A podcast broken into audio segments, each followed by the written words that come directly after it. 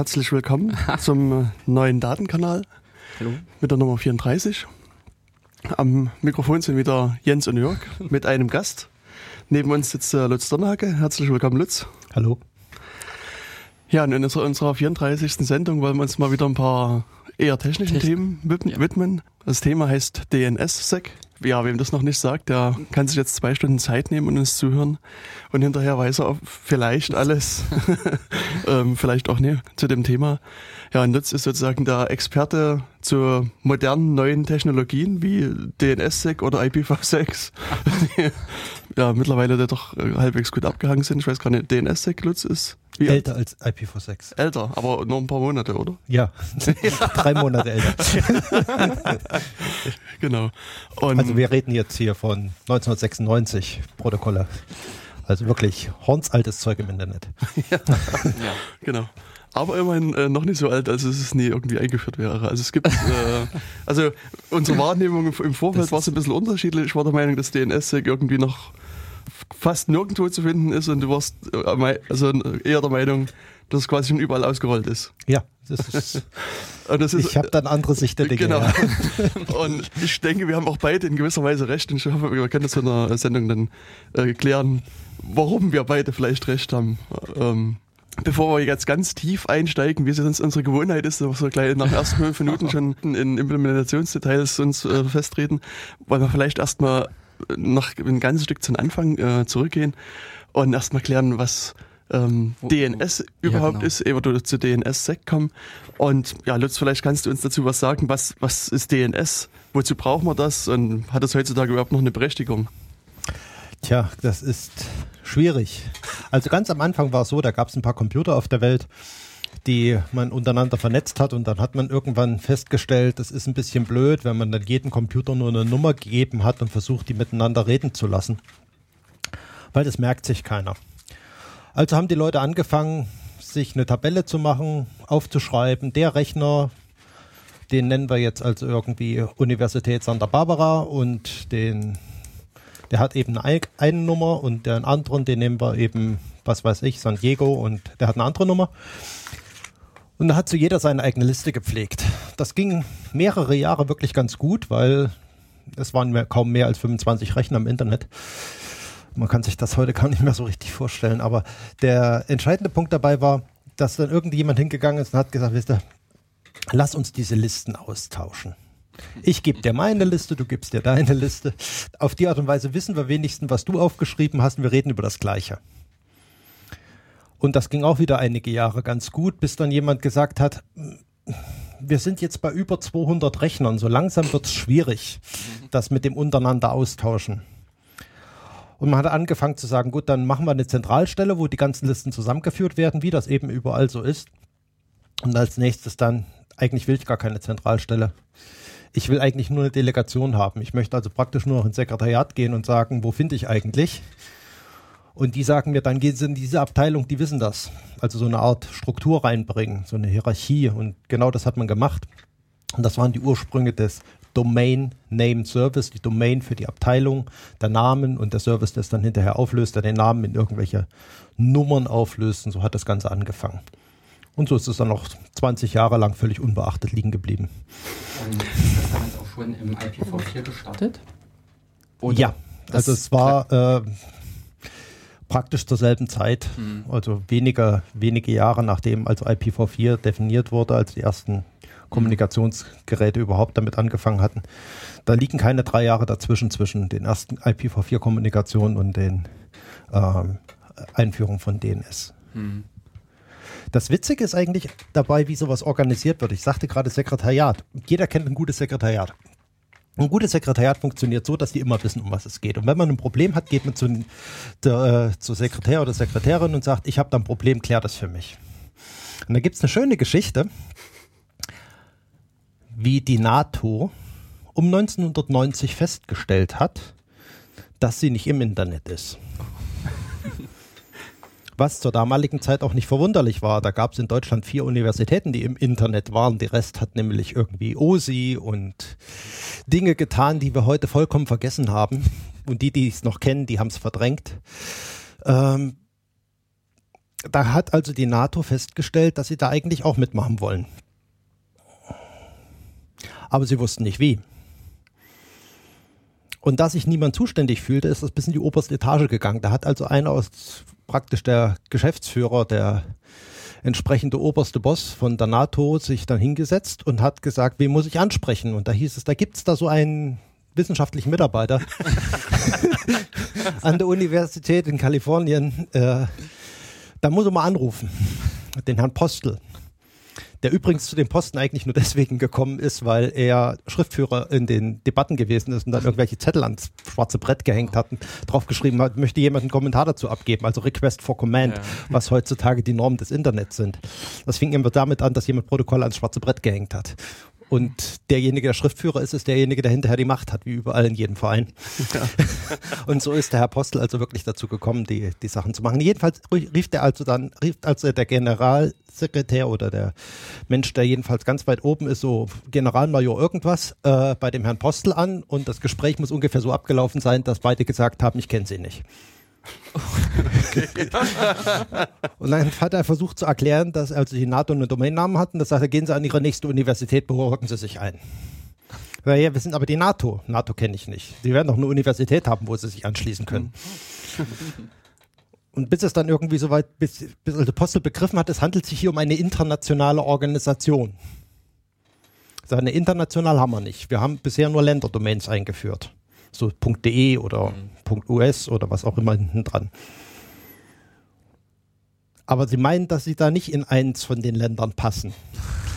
nee.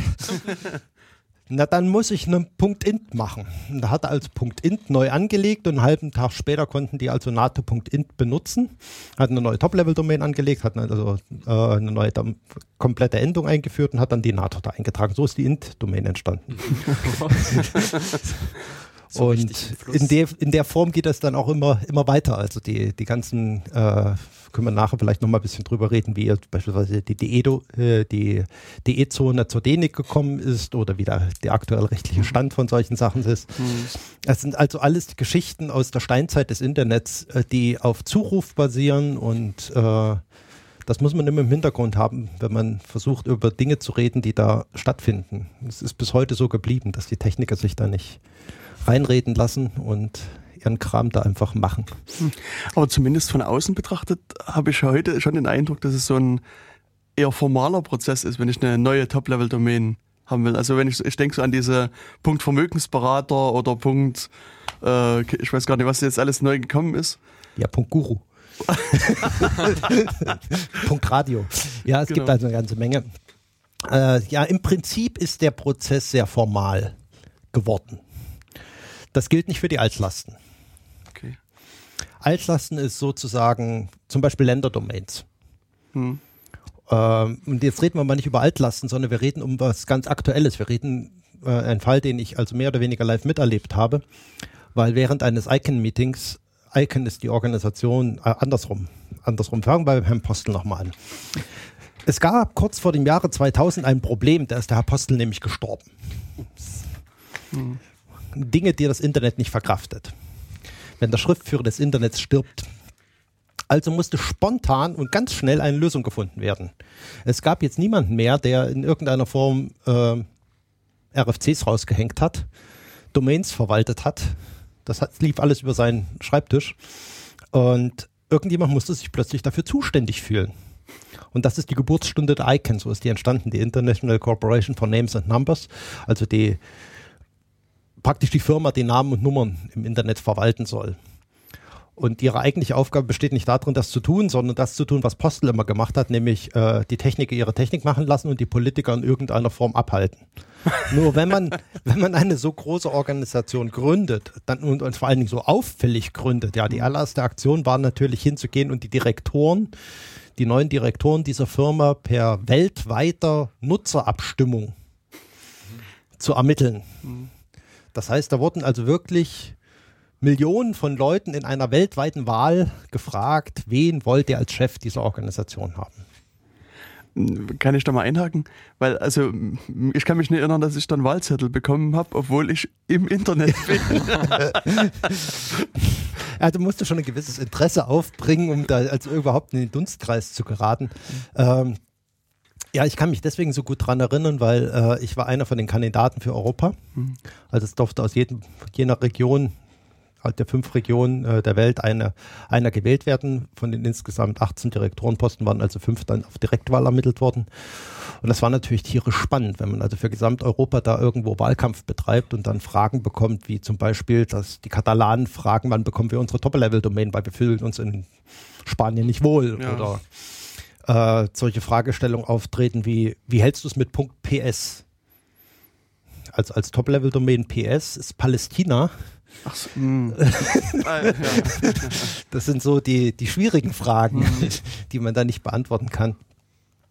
Und das ist eigentlich spannend, weil da hat man dann so richtig mitbekommen, was da, wie das aufgebaut wurde. Also man hat einen riesen Trouble gemacht und hat wirklich jeden, der in irgendeiner Form politisch interessiert war, geweckt und gesagt, du, Internet ist politisch geworden.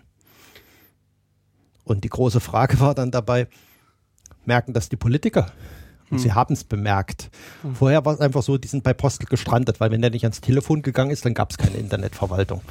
Ähm, jetzt hatten wir eine. Und die Aufgabe von Icon, also dieser Firma, besteht im Endeffekt darin, ein derartiges bürokratisches Wirrwarr zu schaffen, dass keiner von den Politikern, obwohl er glaubt, das seit Jahren zu tun, es irgendwann schafft, eine technische, ein, äh, ein technisches Detail zu beeinflussen. Dass die alle ihre Arbeit machen können, alle glauben, sie könnten etwas verändern und sich dann einfach komplett verheddern. Und ich muss ganz ehrlich sagen, dass Icon es hervorragend schafft. Also diese Funktionen führen sie hervorragend aus. Dreimal im Jahr treffen sich über 2000 Leute, die nichts weiter tun, als sich gegenseitig behindern und äh, das mit großem Erfolg. Also da freue ich mich immer wieder drauf. Kann ich nur einladen, Ende des Monats ist die 50. äh, 50. Icon-Meeting in London. Man kann also wirklich hinfahren und äh, Eintritt ist frei. Und wenn wir da zweieinhalbtausend oder dreitausend Leute zusammenbekommen, ist das auch kein Problem. Die Location ist entsprechend groß gewählt. Das ist also überhaupt kein Thema. Macht Spaß. Man hat da wirklich, man trifft da wirklich von ganz oben bis ganz unten jeden, jeden Typen, den man treffen kann. Okay, ähm, vielleicht noch zur Vervollständigung. Wie ist eigentlich dein Wahlkampf dann ausgegangen? Bist du? Ich äh, bin Dritter geworden in Europa. Okay, Andy Müller-Magun wurde gewählt. hm, genau. Also der damalige CCC-Vorstand, glaube ich, oder Sprecher. Pressesprecher, ja. Genau. Und der war ja auch relativ lange dann Icon. Äh, Der hat eine ganze Weile mitgemacht, Mhm. ja. und wer ist jetzt äh, aktuell da? Der Europa-Abgeordnete? Gibt's nicht mehr. Es gibt keine Europaabgeordneten mehr in dem Sinne, sondern das Ganze wurde mehrfach umstrukturiert. Ähm, wie man das eben vom klassischen Parteiensystem her kennt, also eine Direktdemokratie ist relativ selten von langer Dauer.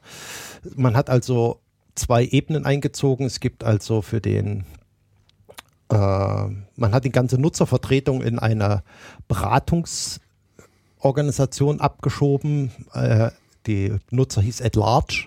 Hm. Und das Ganze nennt sich dann At Large Advisory Committee, also das ist das Beratungskomitee äh, für, für die Nutzervertretung. Die dürfen keine Vorschläge machen, die dürfen nur oder sind gezwungen, die dürfen nicht nur, die müssen, die müssen alle anderen Vorschläge kommentieren, was zum Teil sehr anstrengend ist.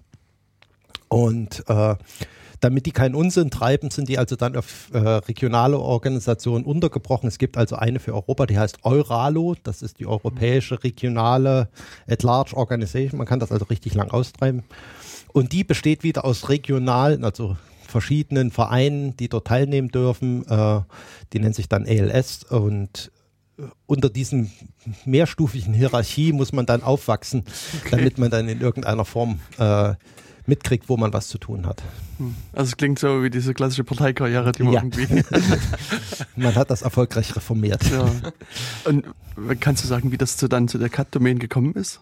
Also weil mittlerweile kann man ja, also gibt's ja. Die Cut-Domain ist relativ früh gekommen. Hm. Die ist also bereits, ähm, glaube 2003 oder 2004 gekommen.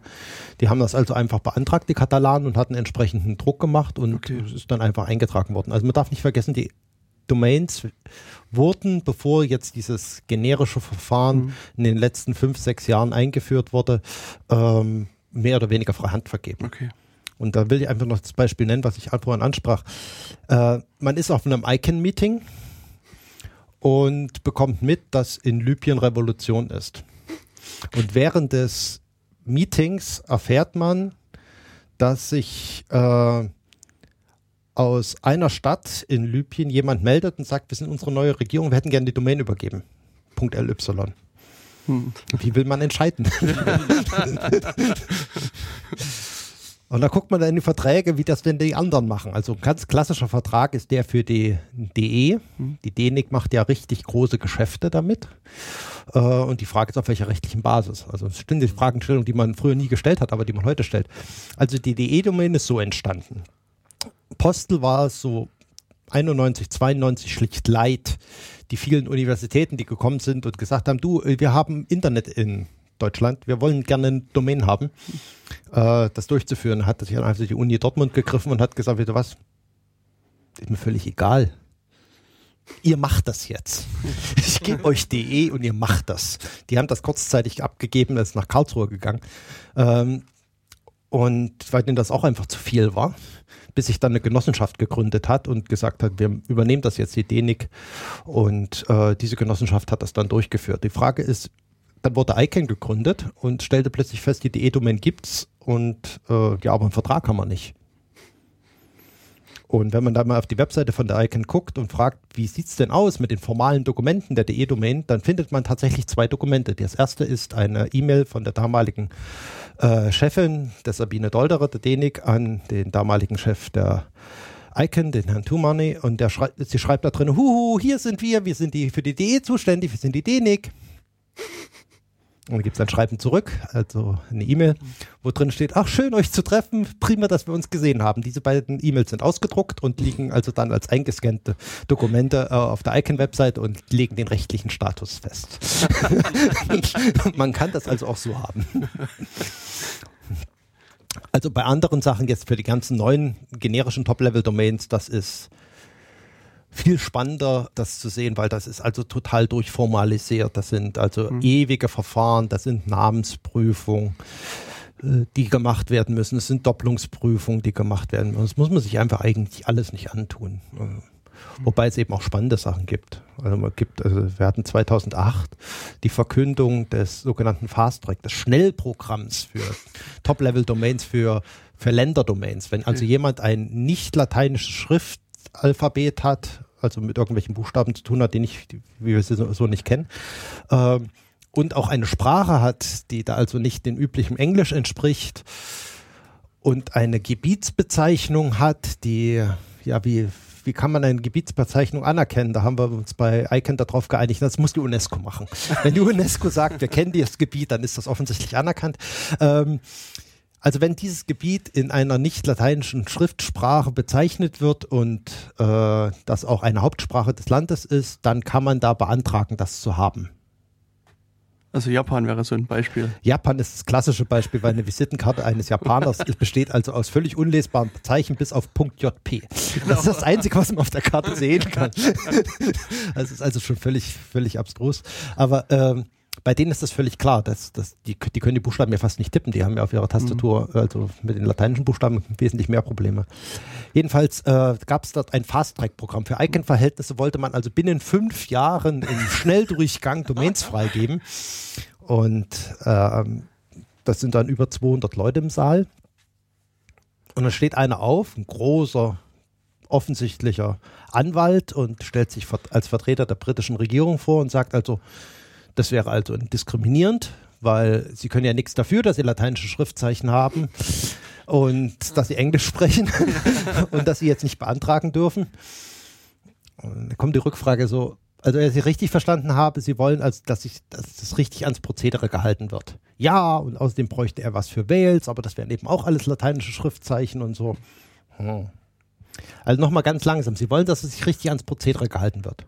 Ja, na, dann geben Sie uns die UK zurück, weil Ihr offizielles äh, Länderkürzel ist GB und nehmen hinten das GB. Tauschen wir aus. Hat er sich wieder gesetzt. Interessanter war es dann kurze Zeit später, als dann jemand aufstand, ja, äh, so, ein, so ein kleiner Asiate, man kennt die alle nicht, und meint, er wäre aus Südkorea. Korea wäre eine anerkannte mhm. Landesbezeichnung. Das Koreanisch ist nicht lateinisch von den Schriftzeichen her würden alle Voraussetzungen erfüllt. Wenn er jetzt hingeht und sagt, ich möchte, dass ich dass er Korea in Koreanisch als Endung hat, darf er das. Oder hat Nordkorea Einspruchsrechte? Und da wird der ganze Saal still.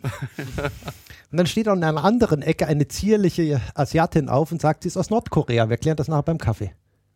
Und setzt sich wieder. Und hatte keiner mit gerechnet. also das sind so die Erlebnisse, die man da haben kann.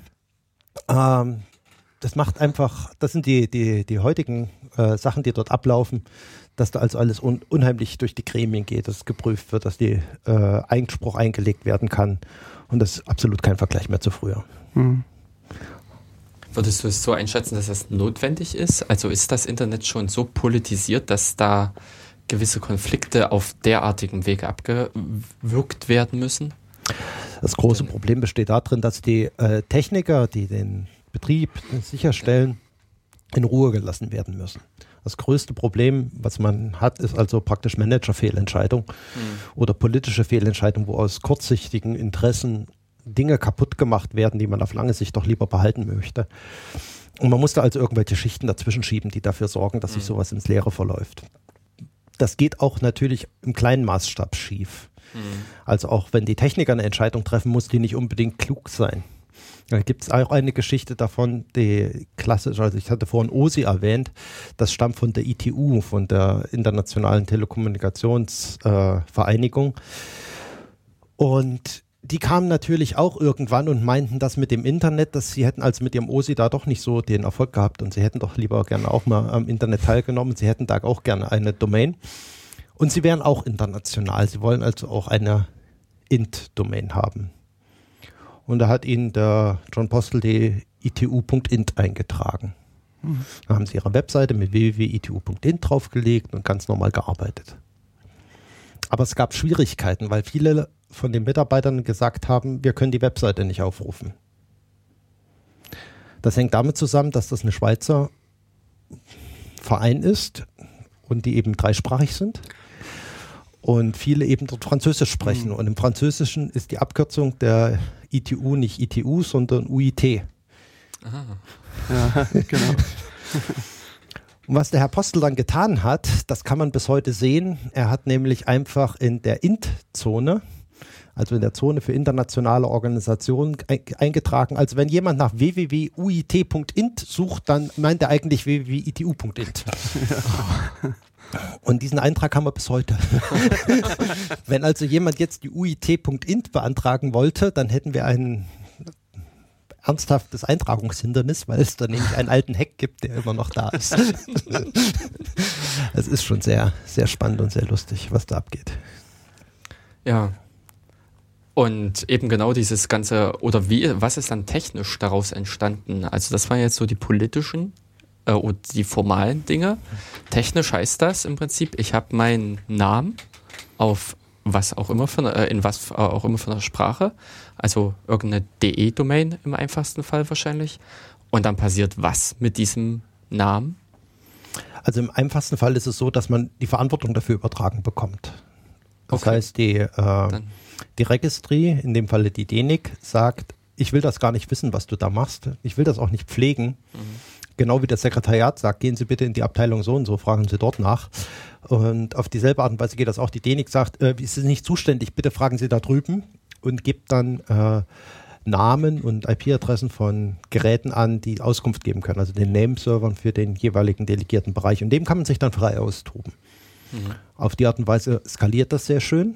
Und das Zweite, was eben im Technischen gemacht wurde, ist, man hat das Protokoll insgesamt sehr locker angelegt. Man kann es also sehr leicht erweitern, kann neue Typen hinzufügen, was man alles fragen kann. Man kann also nicht nur fragen, welche IP-Adresse hat das, sondern hast du auch einen Text für mich? Oder gibt es eine Host-Info? Wo steht das Gerät? Location-Informationen? Man kann fragen, wohin sollte ich E-Mail schicken, wenn ich da eine E-Mail hinschicken wollte oder äh, wenn ich da jemanden anrufen möchte unter der Domain, welches wäre denn eine geeignete Telefonnummer und von ja zu welcher Tag- und Nachtzeit und wenn ich den nicht erreiche, was kann ich dann tun? Alles solche Informationen lassen sich da hinterlegen. Es ist einfach ein hierarchischer Namensraum, den man selber verfügen kann und das macht natürlich unheimlich viel Spaß, das zu erweitern. Und weil es so viele benutzen, kann man es natürlich dann auch in herrlicher Form missbrauchen Und man kann damit Geld machen. Das ist also ein echtes, echtes Problem, ja. Wie kann man damit Geld machen? Das große Problem besteht darin, oder besser gesagt, womit richtig Geld gemacht wird, das sieht man daran, die Firma Google äh, verdient Geld mit Werbung. Mhm. Mit der Einbindung von Werbung für Leute, die die eigentlich gar nicht sehen wollen. Und von diesem Werbekuchen möchten eigentlich alle was abhaben. Und der einfachste Fall besteht darin, dass man hingeht und sagt, gut, wenn die Werbung bei mir angezeigt wird und nicht bei Google, kriege ich die Gelder für die Werbung, weil ich derjenige bin, der die Werbung schaltet. Ich muss also verhindern, dass der Nutzer die Google-Webseite aufruft. Aber wann ruft er die Google-Webseite auf? Er ruft die Google-Webseite auf, wenn er sich vertippt. Also nicht, wenn er jetzt absichtlich, sondern er geht in seinen Browser, tippt da in irgendeiner Form eine Adresse ein und hat sich vertippt. Dann sagt das Domain Name Service, tut mir leid, haben wir nicht. Und wenn ich jetzt Internet Service Provider bin, also jemand, der den Anschluss bereitstellt und auch dort die Namensauflösung für den Kunden ausführe, dann könnte ich auf den Gedanken kommen zu sagen, naja, also ich habe ja gerade gemerkt, eigentlich müsste ich ihm jetzt sagen, gibt's nicht, worauf der dann sagt, na dann gehe ich zu Google und suche. Und genau den Punkt will ich nicht haben. Also sage ich ihm einfach, du, äh, ich lüge dich jetzt mal an. ich gebe dir jetzt nicht die Auskunft, dass es das nicht gibt, sondern ich gebe dir eine Auskunft, da landest du bei uns auf der Suchseite. Zum Beispiel auf der Suchseite von T-Online oder so. Und wenn du bei uns auf der Suchseite bist, dann siehst du auch bei uns die Werbung und wir kriegen Geld. Das ist natürlich ja. schön. Ja. man kann auch an anderen Stellen Geld verdienen, indem man am äh, DNS dreht. Man kann zum Beispiel hingehen und sagen, wenn jemand die Webseite der Sparkasse aufrufen möchte, dann gibt er ja dann hinter seine Kontozugangsdaten ein. Äh, Wäre schon ganz cool, wenn ein Dritter, der da eigentlich gar nicht berechtigt ist, diese Zugangsdaten bekommen könnte. Damit kann man Geld verdienen. Richtig Geld verdienen. Was man also braucht, ist eine Umleitung der Sparkassen, des Homebankings auf den eigenen Rechner. Natürlich kann das der Provider machen, aber der setzt sich natürlich tierisch in die Nesseln damit. Das wird er also nicht tun. Aber wenn man so ein Gerät zu Hause hat, die meisten haben Internet, die Internet zu Hause irgendwo haben, die haben da irgend so eine Kasten dastehen, irgendeine Box, die sie dir anschließen müssen, die sie möglicherweise sogar geliefert bekommen haben von ihrem äh, Anbieter und die keine Ahnung davon haben, was die Kiste mhm. tut. Die Kiste wird nicht aktualisiert, die Kiste wird nicht gepflegt, die ist irgendwann mal vor zehn Jahren gekommen und steht nun da und tut. Aber was ist, wenn diese Kiste ein Problem hat? Dann gehe ich als Angreifer drauf auf die Kiste. Die hängt ja im Internet, das ist ihr Job, im Internet zu hängen. Ich gehe also auf die Kiste drauf und sage, okay, ich nehme eine Sicherheitslücke in der Kiste und erzähle der Kiste, wenn jetzt das nächste Mal jemand nach der Sparkasse fragt, schickst ihn bitte zu mir. Damit kann ich ein paar Millionen von den Geräten umprogrammieren. Mhm. Und dann habe ich ein paar Millionen potenzielle Kunden, die jetzt bei mir die, Post, die Sachen eingeben. Alles, was ich machen muss, ist eine Webseite aufzubauen, die aussieht wie eine Sparkassen-Webseite. Das ist auch im großen Stil gemacht worden. Mhm. Zum Glück nicht bei uns, aber in Mexiko, wo im Prinzip die gesamten, ich sag mal so, bis, bis hoch zur Mittelschicht alle die gleiche Bank benutzen. Es gibt also nicht so viel Auswahl in, okay. im Privatkundenbereich, wo Leute was anderes machen. Und da hat man einfach wirklich massiv Daten abgeschöpft, Zugangsdaten und Konten leergeräumt. Mhm. Das ist also durchaus eine spannende Geschichte. Und damit sind wir eigentlich beim beim Thema, wo wir hinwollen, nämlich wie kann man das verhindern? Wie kann man dafür sorgen, dass wenn so viele Leute das benutzen, dass sie trotzdem ihre richtigen Auskünfte bekommen mhm. und nicht jemand drin rumschmiert oder was ändert oder böswillig was ändert. Ja. Also zumindest im Telekom-Fall kann ich ja irgendwo in dem Menü anklicken, ich möchte möchte quasi korrekt, äh, also eine ordentliche Auskunft haben und nicht diese Werbeseite. Also ja, lüg mich nicht an. Lüg mich nicht an, genau. Aber das hilft wahrscheinlich nie gegen diesen Mexiko-Fall, nämlich. Nee, an. das hilft natürlich nicht. Es gibt ja noch mehrere solche Fälle, also es ist ja nicht das Einzige, was dort passiert. Aber vom Grundsatz her ist das natürlich jetzt eine spannende Frage. Hinzugehen hm. und zu sagen, ich möchte, dass das geändert wird. Ich möchte jetzt wirklich mich auf die Auskünfte des Systems verlassen können. Hm. Und das ist bei Weitem nicht trivial. Also es ist echt schwierig, von einem Dritten eine Auskunft zu bekommen. Den ich, krieg, ich frage ja einen unbekannten Dritten für mich. Hm. Sag mal, äh, wer ist zuständig? Und der sagt, pff, Ich nicht, da drüben der. Und den nächsten frage ich, wer, was ist das? Und ich nicht zuständig, musst du mal da drüben hingehen. Da wird man von Pontius zu Pilatus geschickt. Und hinterher muss man noch wissen, ob man das Richtige erfahren hat, ob man nicht an irgendeiner Stelle falsch abgebogen ist. Hm. Und das ist ein Problem. Ja. Also das heißt, man hat ein System, was sehr schön skaliert, weil es eben sehr schön verteilt ist. Aber wie kriege ich raus, ob ich die richtigen Leute frage? Beziehungsweise, selbst wenn ich nicht die richtigen Leute frage, dass ich die richtigen Antworten kriege. Das ist ja durchaus spannend. Und das ist genau die Geburtsstunde von DNSSEC, wo man dann gesagt hat, man müsste das Ganze sicher machen. Ja. Und Geburtsstunde hast du vorhin gesagt, war ungefähr 96, oder? Ja, ja, Frühjahr 96. Ja, okay. Also eben noch in der Hand von dem Herrn Postel. Was heißt in der Hand? Ja, er hat die, die Papiere durchgereicht. die Ah. Nein, er hat sich nie eingemischt. Das ist eben das, das Großartige an ihm. Er hat er wirklich Protokoll geführt, im echten Sinne äh, Schriftführer gemacht und wirklich nur gesagt, okay, wir haben hier, beziehungsweise wenn jemand Dokumente eingereicht hat, einen neuen RFC, also ein neues Mhm. Standarddokument Mhm. eingereicht hat, gesagt, von der Form her, Okay. es gibt Ja. so ein paar Mindest- Mindestanforderungen. Wer war's, warum, um was geht's? Genau. Inhaltsverzeichnis wäre nicht schlecht. Schutt und Mast. Aber da- die, genau, die, die, die grundsätzlichen äh, Dinge, dass das Ding halbwegs so aussieht, dass es jemand hinterher wieder lesen kann, dafür hat er gesorgt. Das ist also das, was wirklich richtig schön ist. Das hat Mhm. richtig gut geklappt. Und ja, dann hat man angefangen, drüber nachzudenken, wie man das absichern kann. Das wirklich spannende Ja. Entwicklungen, die da gelaufen sind. Ich meine, so wenn ich äh, an gerade Mail-Kommunikation denke, da ist ja vergleichsweise trivial. Da mache ich unter meine Mail eine Signatur drunter. Und ähm, also äh, natürlich gibt es auch noch ein paar Abhängigkeiten und die andere Seite prüft die dann und, und glaubt das oder glaubt das auch nicht, je nachdem. Was Und verstehst du unter Signatur? Ich, also was anderes als du. Also Ja, ich meine, ich denke jetzt ans Informationsdienste- und Telekommunikationsgesetz aus Genau. dem Jahre 1998. Mhm. Ähm, da gibt es also die Einführung des Begriffes der Textform. Mhm. Das erwartet, dass du unter deine E-Mail drunter schreibst deinen Namen und damit ist es ein rechtlich gültiges Dokument. okay. Ja. Rechtslage seit auch schon wieder fast 16 Jahren. über eine Dekade. Ne? Ist das Gesetz noch in der Form gültig? Ja, klar. Und es, aber es gab ja doch das Signaturgesetz, was irgendwie so um 2000 rum. Ja, das wurde Ah. da reformiert, aber die eigentliche Einführung der Textform ist so geblieben und die hat Okay. natürlich auch ihren Auswertungsbereich. Also wenn du deinen Namen unter die E-Mail schreibst, also einfach so hinschreibst, dass Mhm. du eben Jens Kubizil bist, dann kannst du auf die Art und Weise zum Beispiel deinen Pachtvertrag beim Kleingarten kündigen. Da gibt es also richtige Geltungsbereiche für die Textform. Okay, und was ist, wenn ich da, oder wenn du Jens Kubizil drunter schreibst oder ich Lutz der Nagel? Da oder- mache ich mich strafbar. Okay, alles klar, ich verstehe. Im juristischen Sinne ist das natürlich eine Urkundenfälschung. Okay. Dass du natürlich deinen Pachtgarten dabei verlierst und mir niemand was nachweisen kann, ist ein völlig anderes Problem. Das Ja, ist juristisch gesehen völlig irrelevant. Hm. Und äh, betrifft das dann auch juristische Personen? Also kann ich da reinschreiben, ich bin. Example.GmbH, äh, Example GmbH, Geschäftsführer so und so, HRB, äh, Nummer, Blafasel. Also die Impressumspflicht ist wieder ein anderes Thema. Ja, ja, aber ich, ich Aber rein, nicht, also, rein prinzipiell Textform. Ähm, da möchte ich keine Auskunft drüber geben. Da gab es im Jahre, da gab's, da gab's im Jahre äh, vier- 1934 ein Gesetz, äh, das den äh, jüdischen Rechtsanwälten versucht hat, die Grundlage ihrer Existenz zu entziehen. Die hatten ja sowieso Berufsverbot bekommen.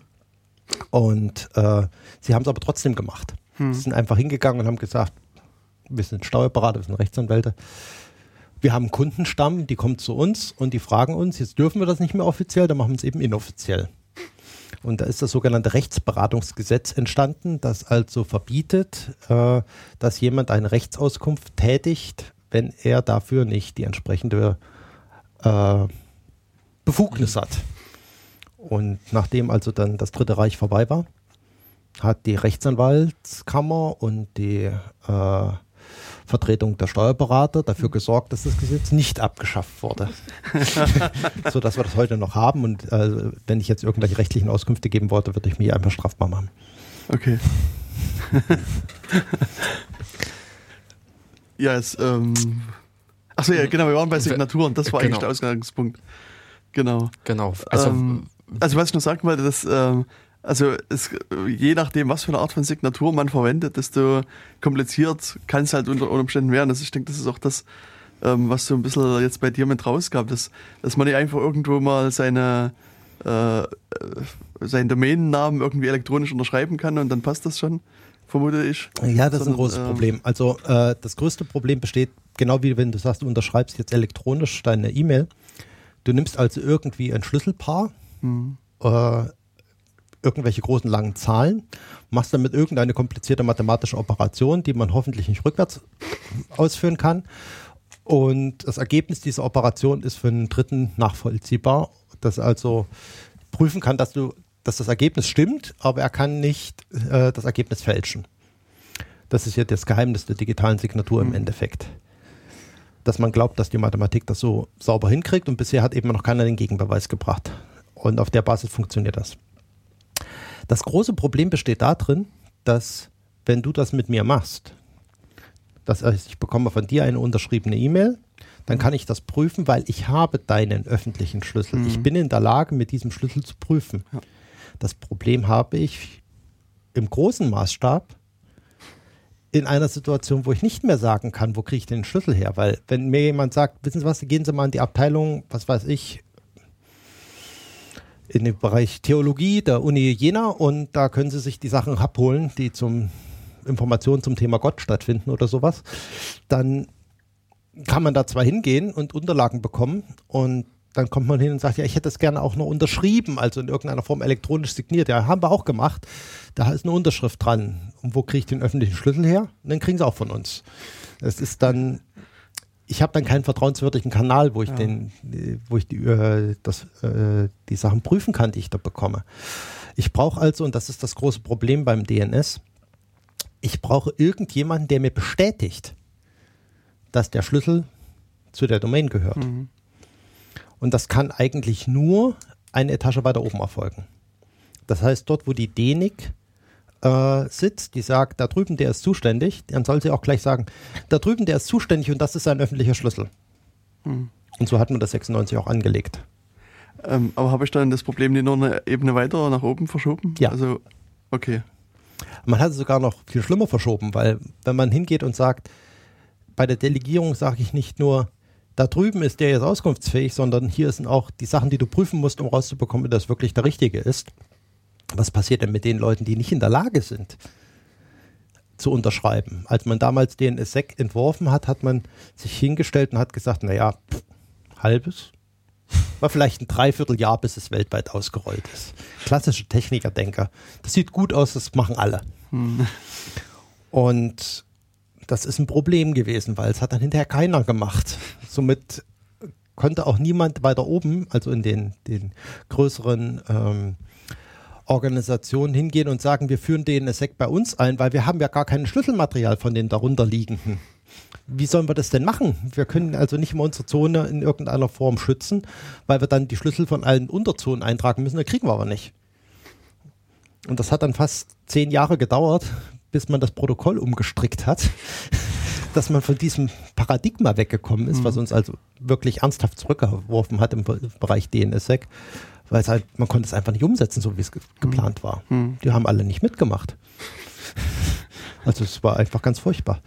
Und jetzt mit dem, mit dem, ich sag mal, neuen Entwurf, der auch schon wieder über Jahre alt ist, da ist es dann so, dass man einfach sagt, pass auf, hier ist die Delegation, da drüben kannst du nachgucken. Und zusätzlich kann ich dir die Info geben, wenn du dort einen Schlüssel von dort bekommst, den kannst du auf die und Weise prüfen. Das ist dann also viel einfacher, man hat das sauber getrennt und hat also Teilinformationen nach, nach oben verlegt. Jetzt kommt die große Frage, wo ist die Wurzel? Ne? Mhm. Wenn, wenn ich also immer eine Etage weiter runter gehe und sage, gut, dann habe ich den, dann habe ich den, dann habe ich den. Irgendwann bin ich ja am, am Kern angelangt. Ne? Mhm. Der Kern, ja, wer ist der Kern? Ne?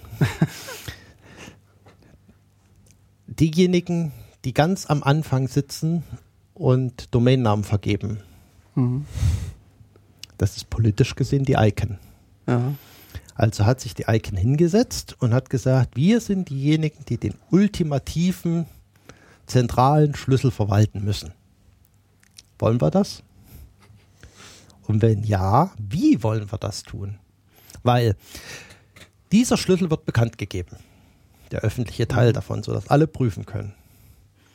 Und er wird dann in Milliarden von Rechnern, in Millionen von irgendwelchen Geräten, die niemand mehr anfassen wird, die auf irgendwelchen Schreibtischen stehen, die in irgendwelchen Autos verbaut sind, werden die Dinger hart reinkodiert und die wird niemand jemand mehr ändern. Das heißt, wenn ich jetzt diesen Schlüssel habe, den kann ich nicht mehr ändern. Oder vielleicht doch. Das ist eine schwere Entscheidung, die man damals treffen musste. Und die nächste große Frage ist, wer kriegt den in die Hand? Hm. Und man hat sich entschlossen, ihm niemanden in die Hand zu geben. Und ihn selber nicht zu haben. Es sind ein paar erstaunte Gesichter hier im Studio. Äh, wa- Was heißt das? Also, wie kann denn niemand haben und ja trotzdem existieren? Ähm, es gibt in der, der Kryptographie ähm, Methoden, ein Geheimnis zu teilen. Und genau das hat man an der Stelle getan. Man hat also erstmal dafür gesorgt, dass man sagt, es gibt zwei Dinge, die dabei zu tun sind. Das eine ist der Schlüssel, der den zentralen Ankerpunkt der ganzen Internetwelt darstellen soll. Der ist besonders zu behandeln. Und wir benutzen den Schlüssel nur, um eine andere Stelle zu autorisieren, nämlich ihnen einen Schlüssel zu geben, äh, mit dem sie dann die tägliche Arbeit machen können. Die Frage ist, wie lange sollen die das dürfen? Und da hat man gesagt, na gut, das machen wir für ein halbes Jahr. Okay. Und damit das sauber klappt, müssen wir alle Vierteljahre diesen Vertrag für ein halbes Jahr verlängern, sodass, falls wir, falls wir zeitliche Probleme kriegen, dass wir drei Monate Zeit haben, das Problem zu lösen, bevor wir in ernsthafte Schwierigkeiten kommen. Und ernsthafte Schwierigkeiten meine ich ernsthafte Schwierigkeiten. Ich hatte das nämlich mir selber. Wir hab, ich habe, bevor das also zentral ausgerollt wurde, mal bei uns in der Firma einfach hingegangen und gesagt, okay, ich probiere das mal aus mit DNSSEC. Also richtig runter bis zur Wurzel. Ich mache meine eigene Wurzel. Und mir sind da tatsächlich irgendwann an einem 26.12. abends irgendwelche von diesen Signaturen ausgelaufen, zeitlich. Also es, die waren dann ungültig. Das Ergebnis davon war, dass nichts mehr ging. Man war also nicht mehr, mehr in der Lage, ein Gerät irgendwie anzusprechen. Es, keins hat mehr reagiert, es hat keinen mehr reingelassen. Der hat also dann nicht nur gesagt, ich kenne dich nicht, sondern hier geht gar nichts mehr. Weil ich weiß nicht mehr mehr, es gibt kein DNS, wir wissen nicht mehr, wo die Root ist. Wir, wir haben keine Ahnung mehr davon, die Wurzel ist weg. Wir, wir sind, wir sind unsere, unsere festen Fels beraubt, auf dem wir bisher gebaut haben. Das ist alles tot. Und genau diese Situation im globalen Maßstab, die möchte man natürlich nicht haben. Ja. Deswegen muss man also wirklich sehr vorsichtig sein und hat also gesagt, alle halbe, alle Vierteljahre wird erneuert, alle halbe Jahre gilt der Vertrag. Das heißt, wenn irgendjemand Scheiße baut und ganz groben Unsinn macht, dann kann man ihm spätestens nach einem halben Jahr aus diesem Vertrag rauszerren. Das ist schon mal ein ganz wichtiger Punkt. Und dann ist die Frage, wie verteilt man den Schlüssel und wie sorgt man dafür, dass man wirklich innerhalb von drei Monaten in der Lage ist, weiterzuarbeiten. Wie lange hast du damals gebraucht, um das wieder hinzuziehen? Die Hauptzeit bestand daran, aufs Fahrrad zu steigen und in die Stadt zu fahren. also insgesamt waren da zwei Stunden später wieder alles in Ordnung, aber das funktioniert natürlich nicht weltweit. Ja, also jetzt ja. kommen wir mal genau zu den Fällen, was passiert in solchen Fällen weltweit. Also der erste Punkt ist, man muss regelmäßig alle Vierteljahre was tun. Dazu braucht man Technik. Egal wie man es aufbaut, man braucht Technik. Und Technik kann kaputt gehen. Das heißt, wir brauchen mindestens die Technik doppelt. Was man also gebaut, gemacht hat, man hat ein Rechenzentrum an der Ostküste der USA und eins an der Westküste der USA gebaut. Ist einfach weit genug auseinander. in jedem dieser Rechenzentren ist man in der Lage, einen neuen Vertrag für ein halbes Jahr abzuschließen. Die sind für nichts anderes da. und der eigentliche interessante Punkt ist, wie man den Schlüssel dahin bekommt. Das Gebäude ist da, die Technik ist da, aber der Schlüssel ist nicht da, mit dem man das tu tun kann. Man hat also weltweit Leute gesucht, insgesamt sieben Stück für jeden Standort, die eine Chipkarte bekommen, die sie bei sich zu tragen haben. Und wenn fünf von diesen sieben Leuten es schaffen, gemeinsam zusammenzukommen, dann sind sie in der Lage, eine Vertragsverlängerung auszuführen also eine neue Signatur zu erstellen. Dazu gab es eine Ausschreibung. Man hat also Freiwillige gesucht, die das tun, weil wer soll das bezahlen? Ich meine, wir mussten dahin und du verpflichtest dich dann also, die Anforderung war also, man muss jedes Mal, also muss mindestens zweimal im Jahr entweder an der Ost- oder Westküste auftauchen, je nachdem, wo man eingeteilt ist. Und wenn man es nicht schafft, dann schafft man es eben nicht. Dafür sind es ja dann fünf von sieben. Und auf die Art und Weise, und natürlich das Ganze, damit also keine Frage auftritt, ob da jemand gezwungen wird oder sowas, äh, keinerlei finanzielle Unterstützung, alles auf eigene Kosten. Und man möchte bitte weltweit da gute Verteilung haben. Ja. Spannend, ne? Ja. Wer hat schon immer Zeit, also zweimal im Jahr in die USA zu fliegen? Und vor allen Dingen das Geld dafür. Was interessanter ist, ist, was passiert denn in dem Falle, wenn man, die Leute sind ja namentlich bekannt, die das machen. Was passiert denn in dem Falle, dass diese Leute in irgendeiner Form daran gehindert werden? Oder noch schlimmer, was passiert denn, wenn die beiden Rechenzentren nicht mehr funktionieren? Gibt es ein Backup-Rechenzentrum? Nein. Aber man kann eins bauen. Okay. Und um ein Backup-Rechenzentrum zu bauen, also zu sagen, ich bin in der Lage, äh, auf der grünen Wiese wieder von frischen anzufangen, brauche ich natürlich wesentlich mehr Information als das, was wir da bisher haben. Und dafür gibt es eine Gruppe von sieben Leuten, von denen fünf zusammenkommen müssen, damit sie ein Backup-Rechenzentrum bauen können. Cool. Das sind die sogenannten Recovery-Leute und die haben ganz anderes, die brauchen nämlich gar nicht reisen, Ja. Weil das braucht man eben nicht. Aber deren Aufgabe besteht, also vertragliche Aufgabe besteht darin, wenn die Icon anruft, dann hat man zwei Tage Zeit, an einem von der Icon genannten Ort aufzukreuzen auf eigene Kosten. Egal wo. Egal wie. Das ist die Anforderung. Okay. Und natürlich soll man seine Karte nicht verlieren. Ja. Das ist also, und für den Posten hatte ich mich dann beworben und äh, habe aber dann gegen jemanden von der Telekom verloren. Ähm, das ist schon, schon spannend, wenn man sieht, was Mhm. da abläuft. ja. Und äh, wird diese Recovery-Prozedur irgendwie auch getestet? Ja, Okay. Das aber heißt, man- natürlich nur an Orten, wo sowieso schon alle kommen, dass man also nicht Ja. spontan da was machen muss. Aber vom, vom Grundsatz her ist das natürlich ein, ein schönes Schema. Ja. Was interessanter ist jetzt der Punkt, ich hatte gesagt, diese Schlüssel sollen, könnten ja hardcodiert sein. Genau. Wäre doof. Wenn die nicht hardcodiert sein sollen, wenn diese zentralen Wurzelschlüssel gewechselt werden sollen, dann muss das auch geübt werden. Und wenn man das vergisst, am Anfang zu üben, dann kann man es hinterher nicht mehr üben, weil alle glauben, sie wären fest. Uns steht also jetzt ins Haus, den ersten großen Schlüsselwechsel zu machen für die Route. Keiner weiß, was passiert. Wir hätten das letztes Jahr schon machen sollen, aber wir haben es nicht getraut. Was heißt, äh, also was vom Zeitraum her? Also wann wird das ungefähr passieren, wenn es denn? Es wird im Sommer passieren, Hm, hoffen wir. okay. Und vom Zeitraum her, also so ein Schlüsselwechsel wird ungefähr ein Jahr dauern. Okay.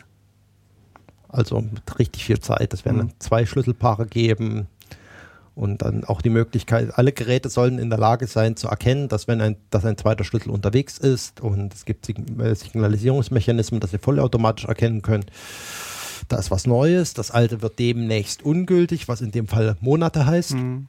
sodass man ganz am Ende sagen kann, okay, jetzt haben es auch wirklich alle mitgekriegt und äh, das erfolgt dann in Phasen im Bereich von Halbjahr Okay. bis dann irgendwann nach einem Jahr alles durch ist und wir ein neues Schlüsselpaar haben.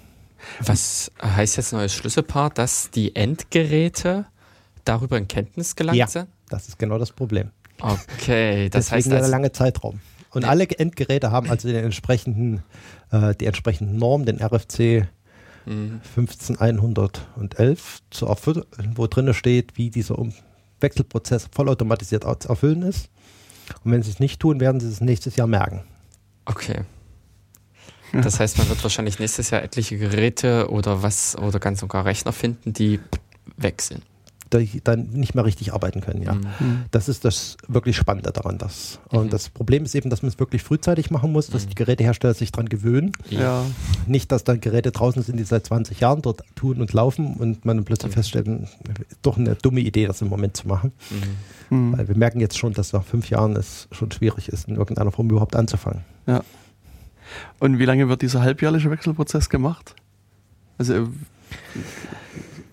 Also ich gehe mal davon aus, es, gibt noch keine, keine fertigen Regeln dafür, aber ich gehe mal davon aus, dass wir so im, im, Zeitraum alle fünf oder sechs Jahre mal einen Root-Schlüsselwechsel haben werden. Okay. Und jedes Mal mit einer Laufzeit von einem Jahr, bis mhm. es durch ist. Also mhm. das ist ein sehr gemütlicher Prozess. Okay. Okay. Also wenn es dann im Prinzip die Technik regelt. Es geht eigentlich vollautomatisch, aber mhm man muss es eben auch tun. Und mhm. da es eben sehr viele Geräte betrifft und sehr viele Hersteller betrifft, müssen die alle das hart lernen. Mhm. Aber ich meine, wir haben ja jetzt über die Root-Zone sozusagen gesprochen, die ihre Schlüssel wechselt. Wie ist es denn mit DE oder mit int? Müssen die auch ihre Schlüssel wechseln? Oder? Die dürfen ihre Schlüssel natürlich auch wechseln, machen sie auch regelmäßig. Und das ist aber relativ einfach, weil man braucht einfach nur eine Etage weiter oben oder einen hm. Baum weiter runter äh, Bescheid zu sagen, du, es gibt demnächst einen neuen Schlüssel, sag mal an, dass wir demnächst mit folgenden Angaben äh, kommen werden und damit ist es natürlich ohne mhm. Probleme möglich, weil bei jeder Delegierungsanfrage wird dann gesagt, du, es gibt möglicherweise zwei Methoden, wie du das prüfen kannst und ja. das lässt man dann eben ein paar Wochen stehen und irgendwann mhm. ist der Wechsel vollzogen, da braucht man niemand weiter fragen. Ja. Das heißt, die DENIC muss nicht keine zwei Rechenzentren irgendwie in Süd- und Norddeutschland betreiben und aus jedem Bundesland paar Leute rekrutieren und so weiter und so fort. Das ist nicht nötig, nein. Okay. Das machen sie auch nicht. Weil ich meine, letztlich würde das ja auch heißen, dass am Ende, wenn ich irgendwie für meine äh, kleine Domain Mail-Server betreibe, dass ich vielleicht dann auch diesen äh, Aufwand hätte, weil, also wenn es sich das sozusagen äquivalent nach unten überträgt. Naja, das Problem ist also, solange ich jemanden habe, der mir sagt, du, ich kann dir bestätigen, dass das dein neues Schlüsselmaterial mhm. ist, ist das natürlich für mich völlig einfach, weil dann kann ja, ich die genau. Verantwortung ablegen und das ist bei dem zentral beim allerletzten Wurzelschlüssel natürlich ein Riesenproblem, weil mhm. das dort nicht mehr möglich ist. Ich habe niemanden mehr, an den ich mich wenden kann. Ich habe also einen Rootschlüssel, den ich im Endeffekt in dem Jahr in die Zeitung drucken muss, den ich in allen möglichen Fachzeitungen bekannt geben muss und sagen muss, das ist das neue Ding, falls ihr es nicht mitbekommen habt. Mhm. und das ist natürlich ein völlig anderer Prozess, als wenn ich nur einem Bescheid sagen muss, du mach mal einen Eintrag, änder mal. Ja. Also ich habe trotzdem noch eine, ein paar Fragen, die mir so gerade im Gehirn rumschweben. Ähm, ich würde aber gerne trotzdem äh, an der Stelle ein bisschen Musik kurz einspielen, damit wir unsere Stimmen mal wieder regenerieren können. Ihr könnt eure Gehirne draußen regenerieren. Und äh, der Jörg hat wieder ein bisschen was rausgesucht. Ähm, die Gruppe heißt Kopenhagen, wenn ich das hier richtig interpretiere. Äh, Titel heißt Figures in Motion. Ja, viel Spaß beim Anhören.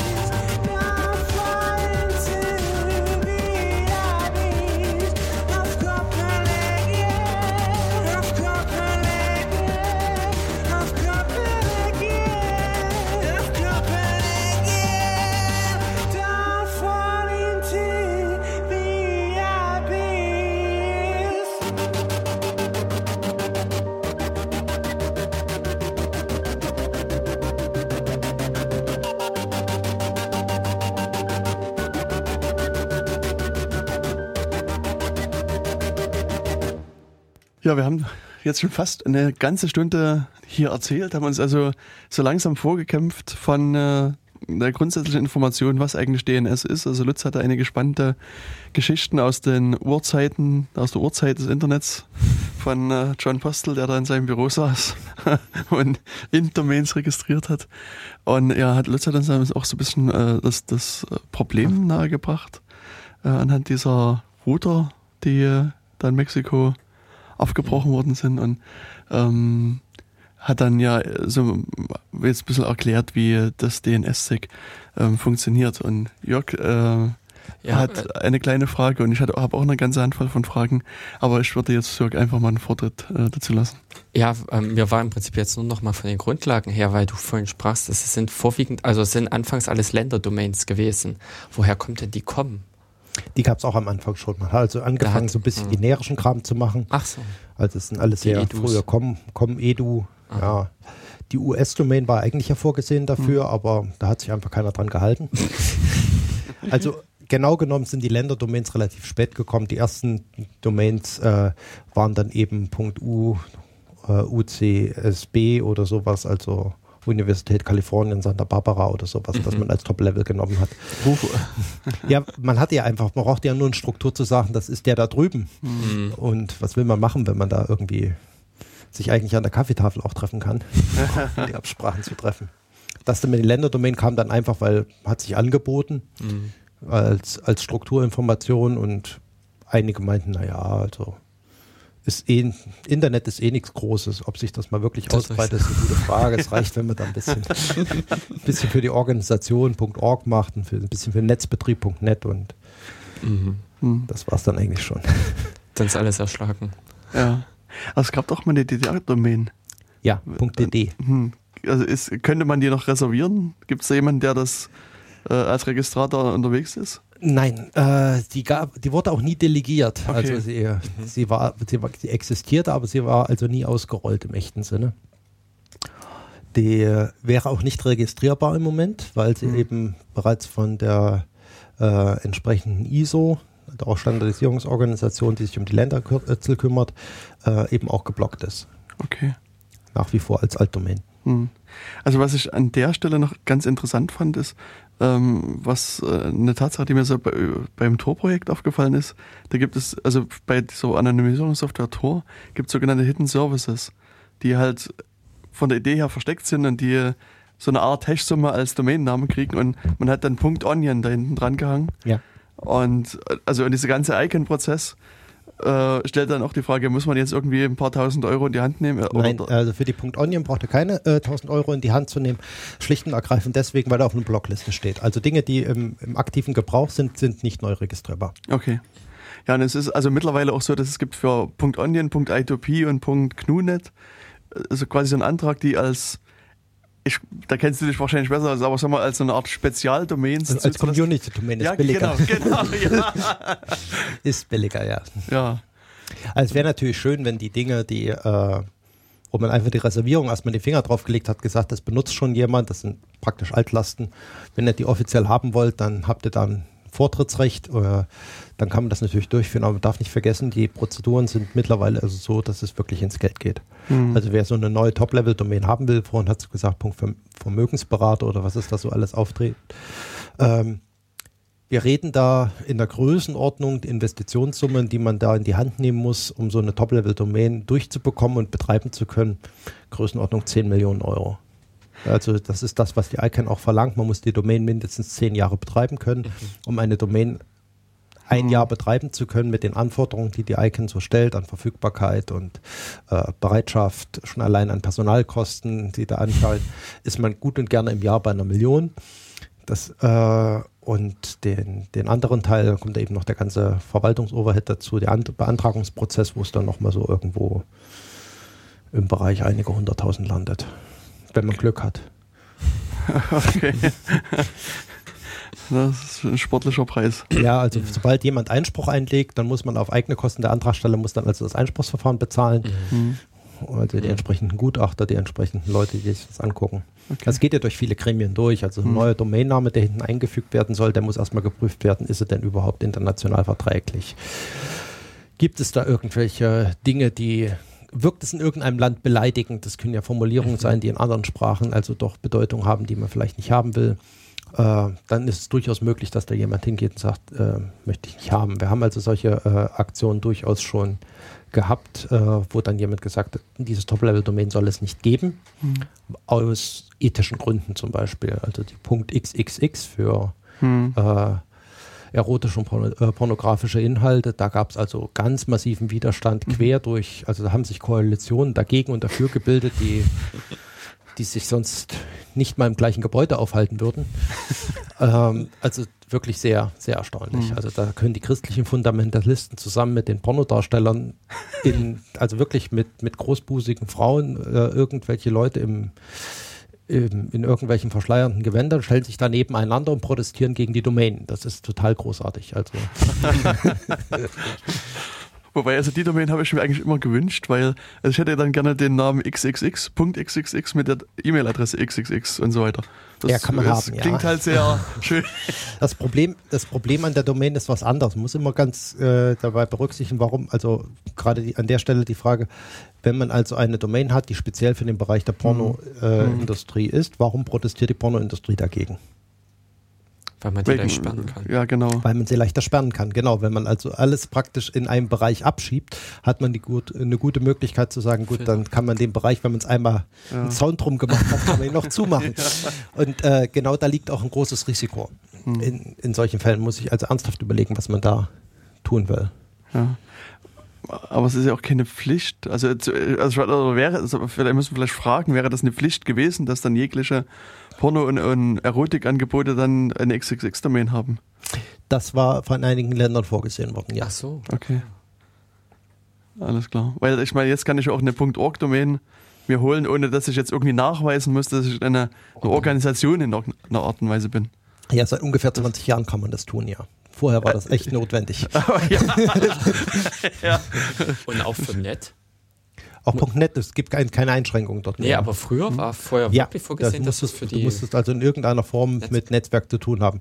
Schlicht und ergreifend, wenn das über den Tisch von ein, einer und einer Person geht, die einfach wissen will, was sie gerade tut, dann stellt die so dumme Fragen. Ja. Also so sind wir beispielsweise hier in Thüringen zu tour.de gekommen.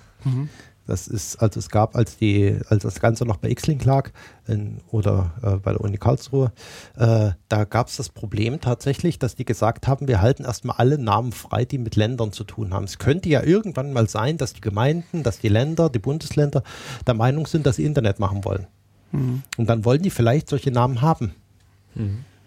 Und dann hat man also beispielsweise unseren Bekannten in, an der Ostseeküste gesagt, geht doch mal in der Vergangenheit zurück. da werden sie doch irgendetwas finden, was für diese Gegend typisch ist. Die haben dann opotrit.de angemeldet, weil irgendwann in 900 vor Christus da die Opotriten durchgelatscht sind. Ähm, und das hat man uns auch gesagt. Geht doch mal in die Vergangenheit zurück. Und da hatten wir noch unseren lieben Erik Heinz hier aus Jena. Äh, er hat gesagt, gut, kein Problem. In die Vergangenheit gehe ich zurück. Wir haben 142 Kleinstaaten. Ich stelle 142 Domain-Anträge. Am selben Nachmittag hatten wir Tour.de. Es hat also durchaus seinen Vorteil, in der Geschichte zurückzugehen. genau. Ich meine, was ich jetzt noch gerade überlegt habe, ähm, um nochmal ganz kurz auf diese Pornoseiten Leute da zurückzukommen, man kann das ja auch durchaus als eine Information auskleiden, seine, sein Angebot und dann könnte man vielleicht ja noch mit einer Infodomain argumentieren, beziehungsweise muss dann den Registrar fragen, warum kriege ich jetzt keine Info, obwohl ich ja hier ein Informationsangebot habe. Weiterbildungsangebot. Ich glaube, da, da, Aber das da ist unterschätzt man die, die Regulierungswut Na, das kann der sein. Politik, wenn man also versucht, da auf irgendwelche Tricks auszuweichen. Nein, das ist ein ernsthaftes Problem Mm, tatsächlich, ja. wenn also äh, Namen als Ghetto missbraucht werden. Das ist also Mhm, genau. durchaus schwierig. Ja, und du hattest ja vor der Pause, also als du so ein bisschen erklärt hast, was DNS eigentlich ist und so auch er- erklärt, dass das quasi, äh, dass man da beliebige Informationen reinlegen kann. Also angefangen, was, wie ist diese IP-Adresse, über wo schicke ich meine Mails hin. Du hast gesagt, man kann da Telefonnummern hinterlegen, man kann beliebige Texte hinterlegen. Also könnte ich jetzt sozusagen auch auf die Idee kommen, die komplette Organisationsstruktur meiner Firma da zu hinterlegen. Also könnte ja Also Frage, geht das, dass ich sage, okay, Geschäftsführer ist der und der, Prokura hat der und der? Könnte man sowas ja, ja, ja, natürlich. Und man kann das auch weiter verteilen. Man kann ja die Organisationsstruktur im DNS als mit Unterdomains machen, sodass mhm. man dann also sagen kann, ihre, eure Abteilung kümmert sich selber um ihren Kram. Also könnte ich ja sozusagen auch das DNS-Sec dann dazu nutzen, um so eine Art äh, nach außen wirksames Telefonbuch oder Informationsverzeichnis wirklich zu nutzen. Richtig, das wird tatsächlich gemacht. Das sind mhm. also äh, die, die entsprechenden Einträge heißen NAV-Pointer. Man kann also dort nicht nur sagen, ähm, die, dieser Name hat irgendwelche Erreichbarkeit, sondern man kann dann auch sagen, wie erreichbar ist. Also äh, die Erreichbarkeit äh, im äh, ist zum Beispiel primär zu versuchen zu erreichen per E-Mail mit folgender E-Mail-Adresse. Mhm. Beziehungsweise, wenn es dringend ist, kann man auch mal dieses Telefon anrufen, beziehungsweise ein Fax schicken und das kann man alles hinterlegen. Das sind also fertige, genormte Verfahren. Damit können auch unheimlich viele Geräte umgehen, erstaunlicherweise. Dass man also wirklich hingehen kann und sagen, ich will die Person erreichen und der schlägt einem dann vor oder macht automatisiert die, die Wege durch. Und wenn man sagt, es ist aber wirklich dringend, dann kann man bis hin zur Handynummer eigentlich wirklich, wenn man das hinterlegt, alles ablegen. Man kann auch sagen, geh mal woanders hin oder so. Welche Geräte wären das oder Programme? Hm? Also mir ist sowas, äh, also oder welche Organisationen nutzen das? Wer hat solche Einträge gesetzt? Beispielhaft ist mir es. Also ich habe selber welche gesetzt, für mhm. mich natürlich. Ähm, interessant sind die Sachen, äh, wenn man die nicht an den Namen hängt, weil man ja mhm. eigentlich nicht weiß, welchen Namen man ansprechen will, sondern in der Regel hat man das äh, im Bereich der Telefonie. Mhm. Ich habe also irgendein SIP-Telefon oder sowas und das muss jemanden anrufen. Da hat man eine Telefonnummer normalerweise. Nun kann man Folgendes machen: Man kann im Telefon, äh, man, äh, es gibt eine E164.ARPA-Domain. Das heißt, die ganzen ARPA-Domains sind für, für Rückwärtsauflösung, für Nummern auf Namensortierung, wo man als praktisch eine Inverssuche macht. Da stehen die Telefonnummern drin. Man kann also die Telefonnummer jetzt hernehmen und sagen, gib mir mal die Nappointer-Einträge dafür. Was ist das eigentlich? Wie erreiche ich diese Telefonnummer? Was ja eigentlich eine völlig sinnlose Frage ist, weil wenn ich ein Telefon habe und eine Telefonnummer eingebe, dann erwarte ich, dass das Telefon den anruft. Das tut es nicht mehr, sondern es guckt erstmal nach, habe ich einen Eintrag und da steht drin, wie ich ihn erreichen kann. Da steht also beispielsweise drin, der ist unter der Nummer im Moment nicht erreichbar, du kannst ihn aber auf der Nummer erreichen. Und wenn da keiner dran geht, dann kannst du ihn auf der Nummer probieren. Hm. Und wenn es dringend ist, kannst du die Nummer probieren. Oder du kannst dem Nutzer vorschlagen, eine E-Mail zu schicken an die Adresse. Und das können SIP-Geräte. Das heißt also, die Telefone, die sozusagen für die intelligenten Netze gemacht worden sind, die sind durchaus in der Lage, sowas abzufragen. Nicht alle, alle unterschiedlicher Art. Also was soll ein normales Telefon mit einer E-Mail-Adresse, aber grundsätzlich sind die natürlich in der Lage, sowas zu tun. Mhm. Und das ist natürlich spannend, weil da kann man mhm. wirklich hingehen ja. und sagen, ich pflege mein Telefonbuch. Man kann auch hingehen, was auch sehr äh, interessant ist. Man kann sagen, wenn du mich erreichen willst, dann erreichst du mich unter folgender SIP-Adresse. Mhm.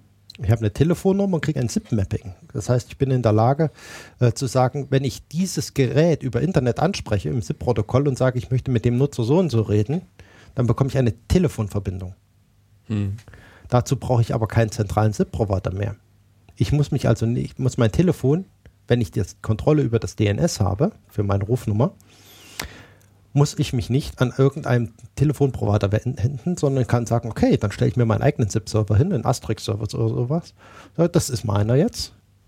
Ich trage im DNS rein, wie ich zu erreichen bin.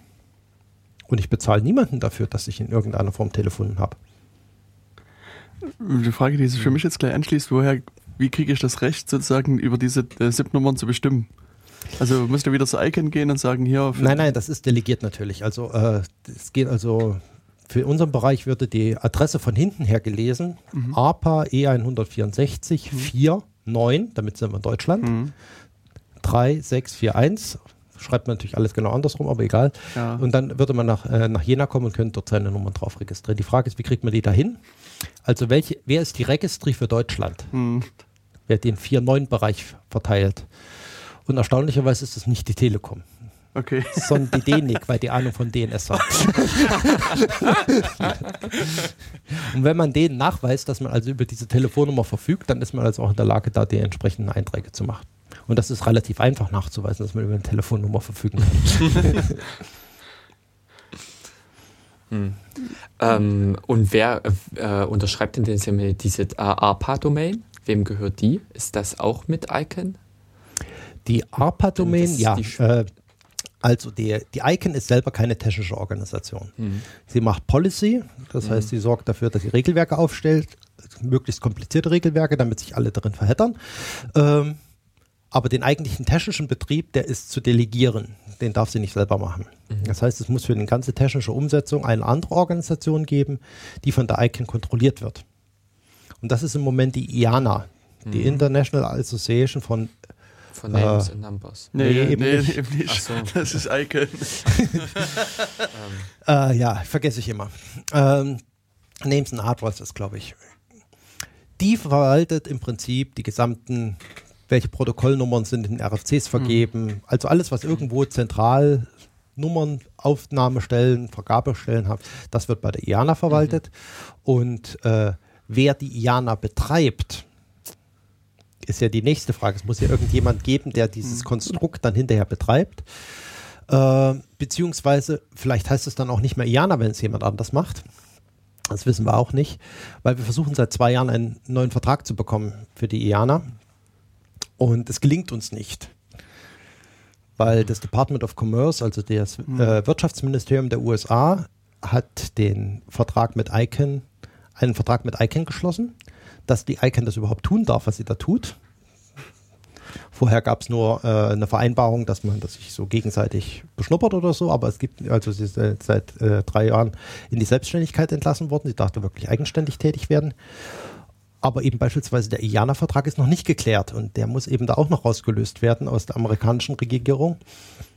Und das gelingt im Moment nicht, weil der, es gibt mehrere Bewerber, aber keiner gibt ein Angebot ab, was in irgendeiner Form befriedigend wäre und von allen Seiten akzeptabel wäre. Selbst Viana kann das nicht, ein Angebot abgeben. Und so dass wir also jetzt im Moment immer mit jährlicher Verlängerung vom Oktober zu Oktober arbeiten, okay. um einen neuen IANA-Vertrag. Wir werden sehen, ob wir dieses Jahr im Oktober entweder einen neuen Vertrag ordentlich bekommen oder ob wir da eine andere Organisation bekommen, die das betreibt. Das wissen wir noch nicht. Ja, und die sagen dann also beispielsweise, die pflegen die Routzone, die pflegen, äh, wer ist zuständig, die pflegen ARPA, die Delegation da drin, alles, alles so lange, bis man in irgendeiner Form weiß, an wen man es übergeben kann, ist das alles momentan in der Verwaltung von der IANA. Und dass sie es ordentlich machen, hm. liegt eben beispielsweise da äh, an der ICANN, dass sie das kontrolliert.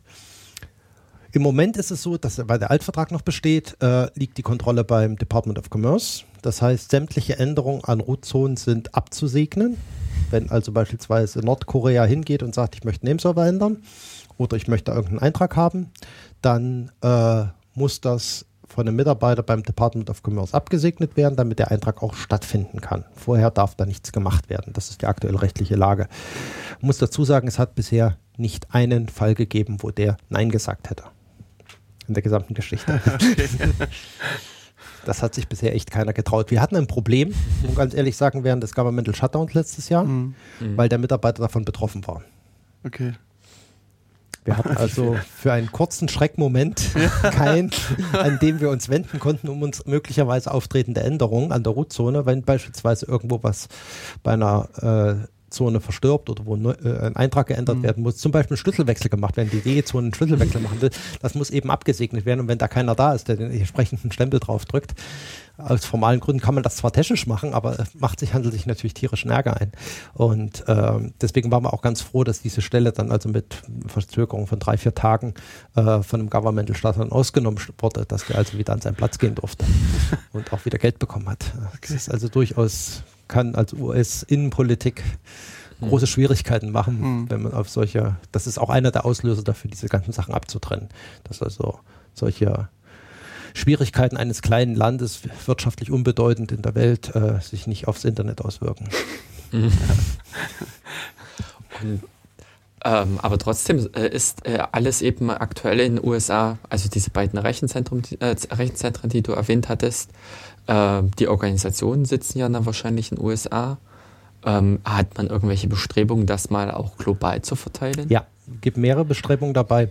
Äh, das eine ist die Name-Server, die die eigentliche Arbeit leisten, Mhm. die Root-Name-Server. Auf die hat eigentlich keiner richtig Zugriff. Was heißt eigentlich? Die betreibt also jeder selber. Hm. Es gibt dann also 13 verschiedene Stellen, die jeder einen Rootname-Server betreibt. Da betreibt die Army ein, die US Army, da betreibt das RIPE ein, also die europäische Vertretung der Internetnutzer oder die Registrie, der, der, der europäische Registrie. Für alles Sachen mit Internet in Amsterdam äh, und verschiedene andere. Es gibt also auch Privatpersonen, die einen Root-Server betreiben, einfach aus traditionellen Gründen und dann irgendwo mehr oder weniger eine altersschwache Maschine haben, die da mit drinne steht. Und andere, wie zum Beispiel die RIPE eben, die den, den Root-Server mit der Bezeichnung K, also die heißen A, B, C, D, E, F, G, bis M hinter. Und die, den K-Root-Server, den betreibt äh, die RIPE. Und die RIPE hat gesagt, gut, wir haben zwar nur einen einzigen Server, den wir betreiben dürfen, der hat nur eine Adresse, aber das heißt nicht, dass wir nur ein Gerät haben. Und die RIPE hat dann gesagt, gut, dann bauen wir jetzt weltweit hunderte von diesen Geräten auf, die alle die gleiche Adresse haben. Und da sorgt dann das Internet-Routing dafür, dass jeder den kürzesten Weg nimmt, sodass also praktisch äh, der Großteil der Internetanfragen, was Root-Server betrifft, alles auf den K-Root-Servern landet. Man kann also wirklich sagen, dass also der Großteil des Internet äh, Namensauflösung, was die, äh, was die Wurzel betrifft, die initiale Namensauflösung, landet praktisch bei einem von der Europa, von Europa betreuten Servern. Das ist schon sehr witzig, was da Mhm. abgeht. und das natürlich gehen, können die hingehen und sagen, ist auch kein größeres Problem. Also wenn da jetzt irgendwie in den USA tatsächlich irgendwelche totalen Katastrophen stattfinden würden, als das, was bis jetzt passiert ist, die Aktion Snowden oder sowas, äh, es ist, ist ja nicht in, fürs Internet in irgendeiner Form existenzbedrohend, sondern es ist, sind Auswüchse. Und äh, man kann aber hingehen und sagen, okay, die Europäer gehen beispielsweise hin und sagen, wir betreiben eh 80 Prozent. Ähm, wir machen das jetzt alleine weiter. Wie ein Kiro-Over geht, wissen wir. Ja. Und fünf von den Leuten kriegen wir auch zusammen. Damit können wir ein Key-Rollover loslegen. Wir können auch den Betreiber ändern. Hm.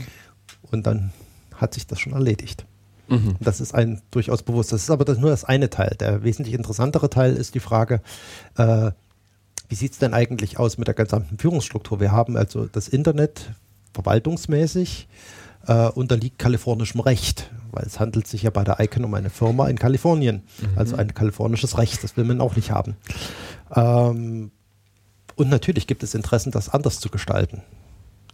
Es gibt also Bestrebungen, dass die ITU, die Internationale Telekommunikationsvereinigung, sagt, wir machen das schon für Telefon. Wir können auch Internet. Ist auch noch Will nur bezahlen. Ja. Es gibt auch Staaten, die hingehen und sagen, ähm, das sind so wichtige Ressourcen, warum sollte sich da die Privatwirtschaft drum kümmern? Wir würden das gerne selber machen. Mhm. Wir können das auch bei der UNO ansiedeln. So dumm ist die Überlegung gar nicht, wie die klingt.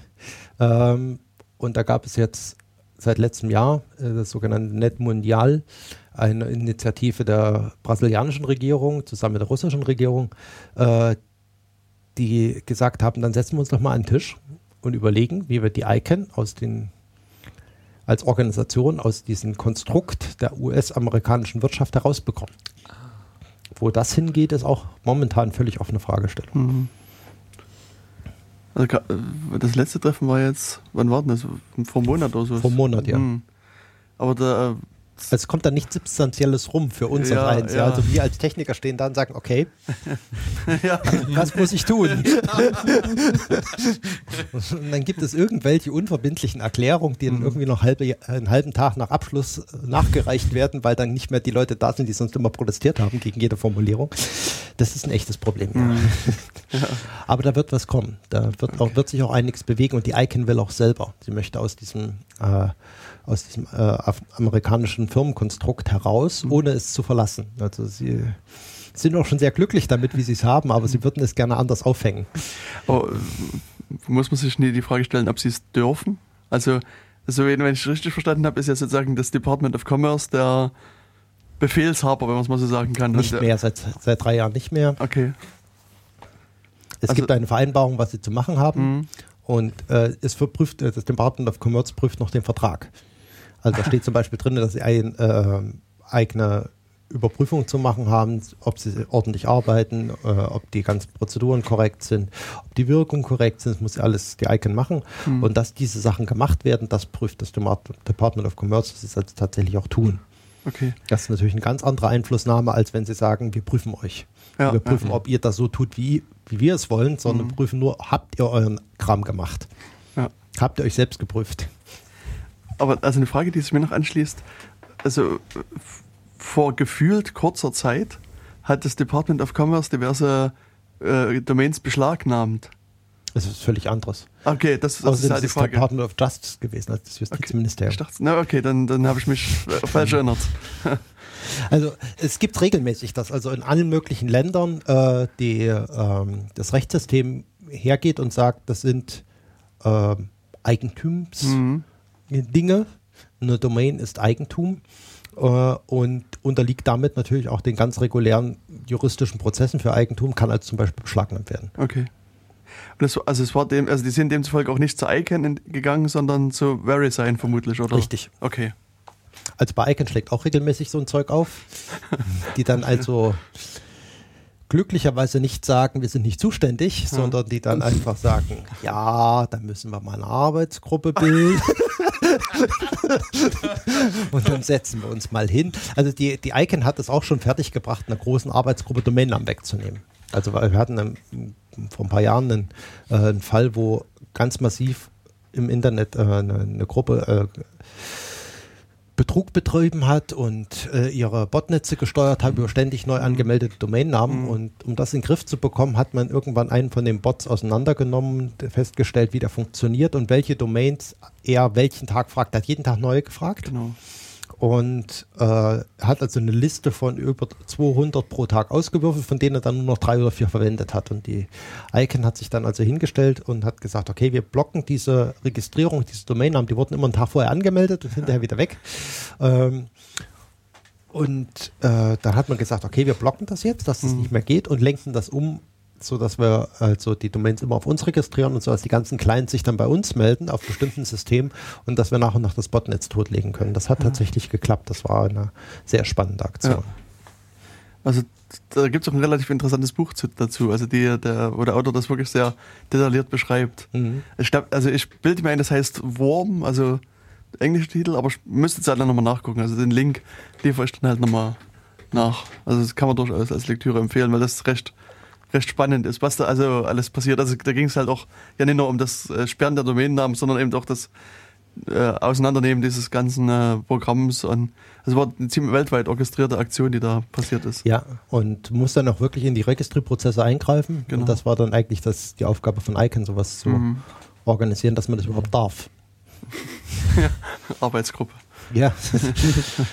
Wie lange hat das gedauert, bis die Arbeitsgruppe das beschlossen hat? Also solche Sachen erfährt man nur hinterher. Okay. Wenn man nicht wirklich extra äh, aktiv drin beteiligt, kriegt man davon mhm. nichts mit. Das erfährt man dann hinterher und sieht dann, dass man irgendwo sechs Monate gebraucht hat für die ganze Aktion. Okay. Das ist also dann also sehr, fa sehr fast. Dann. Also, naja, ich meine, was will man machen? Ja. Das lief auch an den ganzen regulären. Also wenn man das über den normalen Icon-Prozess geschoben hätte, hätte es bestimmt im Bereich von drei, vier Jahre gedauert. Hm. Ja, und du ähm, hast ja vorhin auch angedeutet, dass am Anfang, als DNS-Sec quasi erfunden wurde, hat das niemand eingesetzt. Auf der anderen Seite scheint es ja so zu sein, dass ich damit ein, ein halbwegs glaubwürdiges äh, Verzeichnis als Firma mir darstellen kann. Also ja. es bildet mir, also als Firma bildet es mir ja durchaus einen, einen Nutzen. Warum ist das nie äh, eingeführt worden am Anfang? Weißt du, woran das lag? Ja, hauptsächlich an, der, an dem Problem, dass man es nicht einführen konnte. Es gab also nur die Möglichkeit, es global einzuführen oder gar nicht. Okay. Was das System natürlich komplett tot gemacht hat. Genau. Und ähm, so eine schrittweise Einführung hat man nicht wirklich echt ernsthaft im Hinterkopf gehabt. Aber der, der Nutzeffekt ist natürlich da, wenn ich mich darauf verlassen kann, dass die Auskunft, die ich äh, bekomme, wenn ich so eine Anfrage stelle, korrekt ist, dann lohnt es sich, Fremdinformationen reinzulegen, die eigentlich nichts mit dem zu tun hat, was man so üblicherweise mhm. kennt. Also wir zum Beispiel benutzen schon seit langem das Hinterlegen von SSH-Fingerprints. Mhm. Das heißt, äh, wir hinterlegen im DNS, welcher Server sich mit welchem Schlüssel melden muss, wenn ich ihn versuche fernzuadministrieren. Das hat vor allen Dingen den großen Vorteil, dass äh, wenn jetzt so ein Server mal ausgewechselt werden muss äh, oder die Schlüssel dort gewechselt werden muss, dann muss ich nicht zu jedem einzelnen Administrator, der das Ding betreiben soll, äh, betreuen soll, hingehen und sagen, du, deine lokale Kopie ist veraltet, äh, sondern es geht mit einem Schlag, es wird zentral verwaltet und es wird auch zentral ausgerollt. Das heißt, er kriegt das automatisch mit und wenn er versucht, auf den alten Schlüssel, den er lokal noch hat, zuzugreifen, dann sagt ihm sein kleinen, du, so war das nicht gemeint. Also du hast den Schlüssel zwar, aber der ist nicht mehr offiziell. Den nehmen wir jetzt raus und sagt einem dann, so wollte das, so ist das nicht gedacht. Okay. Du greifst gerade auf die falsche Maschine zu. Mhm. Welchen Client verwendet ihr da? Einen ganz normalen OpenSSH-Client. Okay. Ähm, der, äh, was ist dann noch, was man noch machen kann, ist natürlich, man kann hingehen, zum Beispiel, was du hattest vorhin mit deiner unterschriebenen E-Mail, da hat so einen PGP-Schlüssel. Mhm. Es gibt seit 1998 einen äh, Record-Type zum Ablegen von OpenPGP-Schlüsseln, dass man die einfach hinterlegen kann. Mittlerweile in drei verschiedenen Formaten, weil sich keins von denen durchgesetzt hat. so klassische Techniker-Denkweise. Wenn das Verfahren A nicht klappt, liegt das daran, dass das Bit an der falschen Stelle ist und die falsche Richtung zeigt. Also machen wir ein zweites Verfahren. Da das auch nicht klappt, nehmen wir ein drittes. Mhm. Dass es möglicherweise an Menschen liegen könnte, daran kann ja ein Techniker nicht denken. Mhm. Ähm, was ich äh, dann aber eigentlich wirklich bekomme, ist, ich bekomme, wenn ich DNSSEC einführe, ein vertrauenswürdiges Nachschlagemedium mhm. in dem ich meine Strukturinformationen hinterlegen kann. Und die erste Firma, die das ernsthaft begriffen hat, war die Firma Microsoft. Weil die haben das Problem, dass sie unheimlich viele Zweigstellen haben, wo sie eigentlich immer einen IT-Administrator brauchen, der sich um ihre komischen Server kümmert. Weil ja Microsoft-Systeme funktionieren nicht, ohne dass man noch zusätzlich Server kauft. Und das ist auf Dauer sehr teuer. Also hat man sich überlegt, diese Server zentral zu halten, praktisch in die Cloud zu schieben. Und jetzt machen wir ein Büro, ohne dass jemand sich darum kümmert, das trotzdem zuverlässig auf den richtigen Maschinen redet. Damit das funktioniert, hat man gesagt, äh, man führt DNSSEC ein für die gesamte Microsoft-Zone. Also wenn ich eine Domain aufbaue, einen Bereich mit Microsoft-Rechner, dann kann ich da drin eine DNSSEC aufbauen und ausrollen. Das hat nichts mit dem DNSSEC zu tun, was wir außen betreiben. Es ist dasselbe Protokoll, hm. aber äh, es hat einen anderen Verwendungszweck. Es sagt, äh, ich definiere, das ist meine Firmenumgebung, in der muss alles unterschrieben sein, in der muss alles mhm. signiert sein. Das sind die Schlüsselmaterialien, die zu meiner Firma gehören. Damit brauche ich mhm. keine Wurzel, damit brauche ich nichts, das ist völlig egal. Es ist eine in sich geschlossene Umgebung. Und wenn ich die habe, kann ich dem allen vertrauen. Ich kann dann plötzlich anfangen, VPN-Tunnel äh, bei Bedarf aufzubauen. Ich kann plötzlich anfangen zu sagen, habe ich überhaupt die richtigen Authentisierungsinformationen. Ich kann sagen, ich habe ein außenstehendes Gerät. Äh, er muss mit irgendeinem Cloud-Server reden. Die Frage ist, mit welchem und mit welchem Schlüsselmaterial. Alles das kann ich plötzlich aus dem DNS sehen, hm. weil ich es vertrauenswürdig habe. Und ich kriege auch mit, wenn ich äh, dort reingelegt werde. Also wenn der Mitarbeiter mit dem Laptop ins Hotelnetz geht und versucht dann zu arbeiten, das Hotelnetz hat irgendwie eine Bezahlwebseite davor, dann wird er die nie sehen. Weil das System sagt, du, da versucht dir jemand deine Antworten zu fälschen, was wir eben ganz ursprünglich bei der Telekom-Seite ja. haben, und sagt, das liefere ich dir nicht aus. Damit kommt er natürlich nie auf die Bezahlwebseite und kann das nicht arbeiten. das bedeutet allerdings auf der anderen Seite, wenn man also äh, so ein System hat, dass die, die Sachen, die wir von der Zensur Solar noch kennen, mhm. ähm, wo also gesagt wird, mit Netzsperren gegen mhm. irgendwelche verbotenen Inhalte, dann werden die nicht funktionieren weil das System ist ja genau dafür da, festzustellen, dass jemand dran rumspielt. Und wenn also jetzt der Staat sagt, das soll dann nicht aufgelöst werden, dann sagt das System, ja, das haben wir gerade gemerkt. und nein, das werden wir nicht zulassen, weil wir können nicht feststellen, ob es der Staat war oder ob es ein Böser war, weil wir haben ja keine, keine gutartige Signalisierung für diese Änderung ist trotzdem gewollt. Mhm. Und damit sind wir natürlich auf einer ganz anderen Ebene plötzlich, weil dann plötzlich die staatlichen äh, Zensurmaßnahmen auf die Nase fallen sehr zum Ärger ja. der Politik. Und äh, aber eben genauso die, die entsprechenden Sachen, dass irgendwelche Homepage-Webseiten umgelenkt werden, auch nicht mehr funktionieren. Mhm. Das ist dann der gute Effekt dabei. Dann nutzen wir einfach die äh, ja, ruhige Minute nochmal, äh, um schnell nochmal ein bisschen Musik einzuspielen. Wie gesagt, Jörg hat ja so ein bisschen Musik uns mitgebracht. Ja, einen bunten Mix vorhin von Jamento. genau. Äh, dummerweise sucht sich Jörg immer irgendwelche äh, Interpreten raus, die äh, schwer auszusprechen sind. Also ja, so ungefähr. Oh, oh Dates oder so. Titel heißt Meridum. Viel Spaß beim Anhören.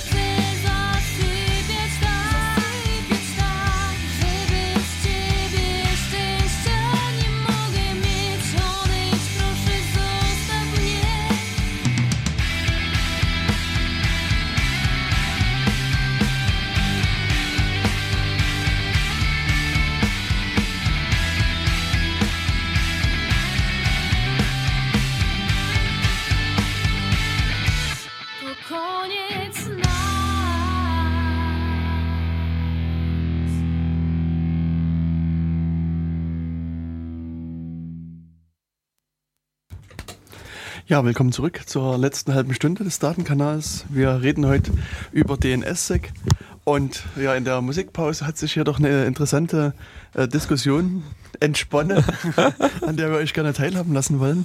Und zwar hat Lutz uns äh, am Anfang mal was von äh, Vertippern erzählt. Dass also man kann, gibt eine URL ein, okjjena.de, ohne das Minus zum Beispiel.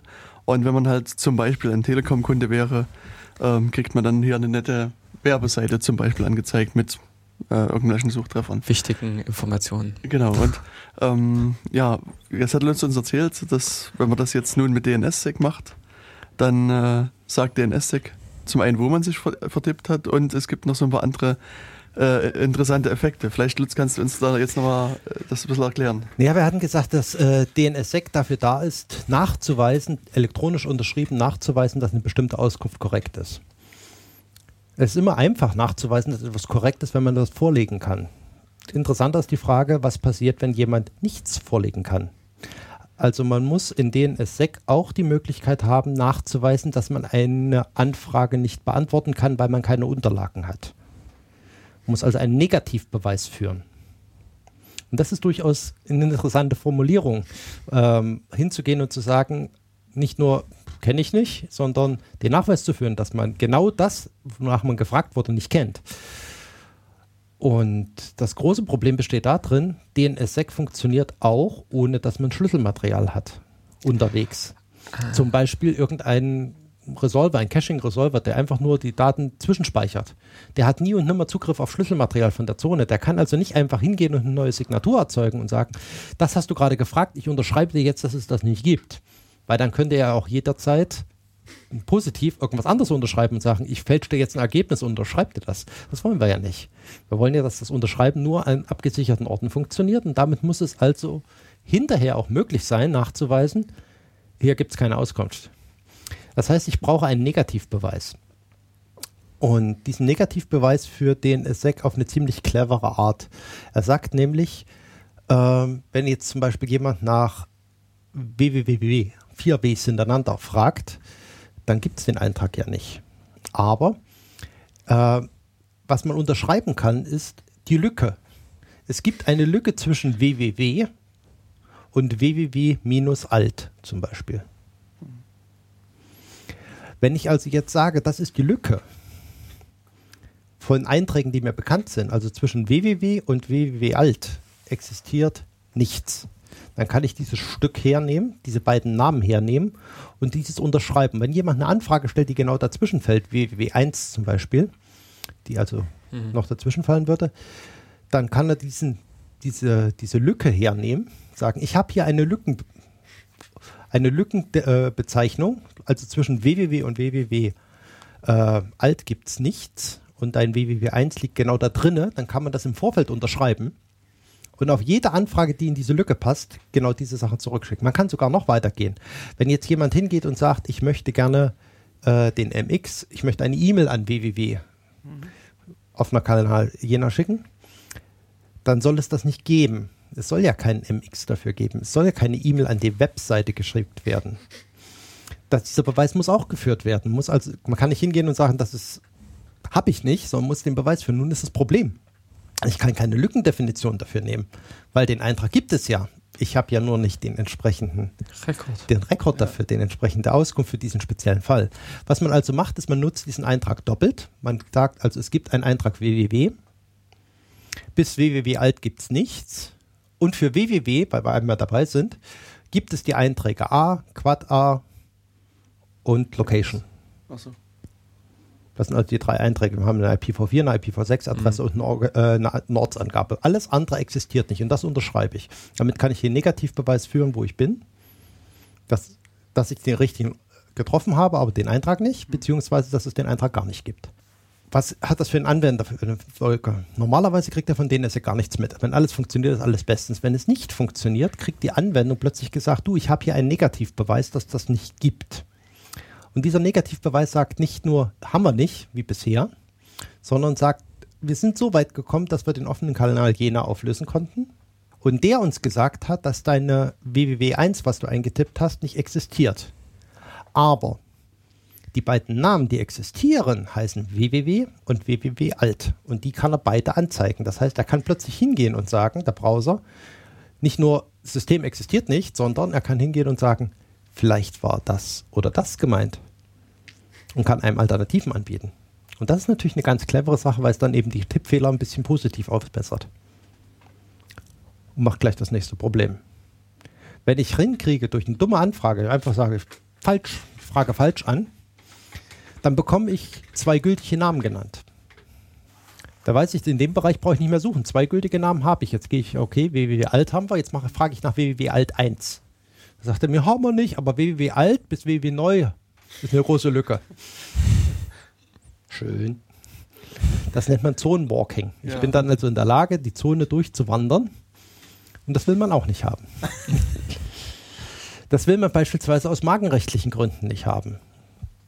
Glaubt mir, was interessiert mich Markenrecht?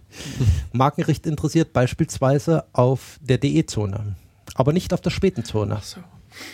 Und das hängt damit zusammen, dass man in Schweden eine Domain registrieren kann, ohne dass es einen Eintrag in der, in, der, in der schwedischen Zone gibt. Ich kann also hingehen und sagen, ich möchte diesen Domainnamen haben, aber ich möchte nicht, dass er bis jetzt auftaucht. Er wird also nur rein intern vermerkt. Damit ist markenrechtliche Registrierung möglich. Deswegen war die schwedische Zone auch die erste, die in der Lage war, DNSSEC auszurollen, ja. weil sie dieses Markenrechtsproblem nicht hatte. Ganz anders die DE-Zone. Da meldet jemand eine, bereitet eine Marke vor, zum Beispiel Mercedes mit irgendwie einer A-Klasse. Dann müssen sie das eintragen. Das taucht in der delegierten Zone auf. Mit Zonenwalking bin ich natürlich in der Lage, jeden Tag nachzugucken, was es an mhm. neuen Namen gibt ja. und zu sagen, huch, schön.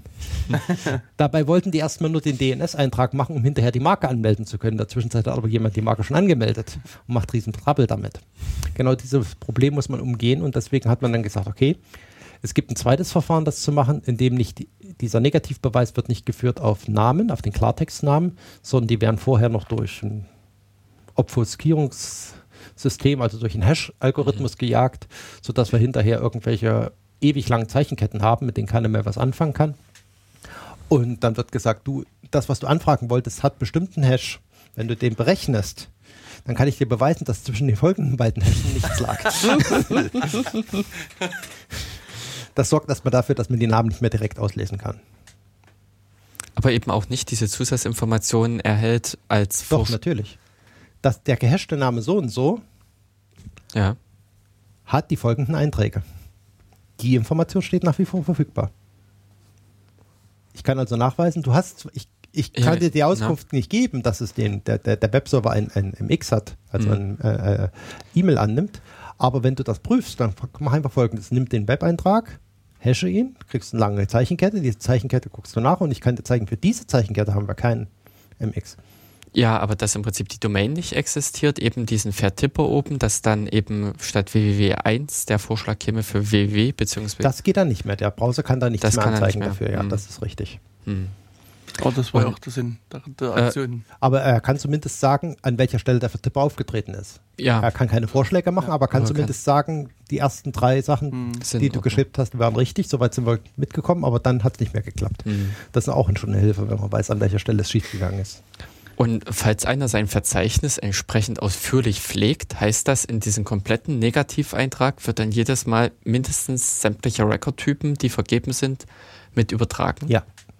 Okay, also dann nicht zu füllig das Ganze mal gestalten. Warum?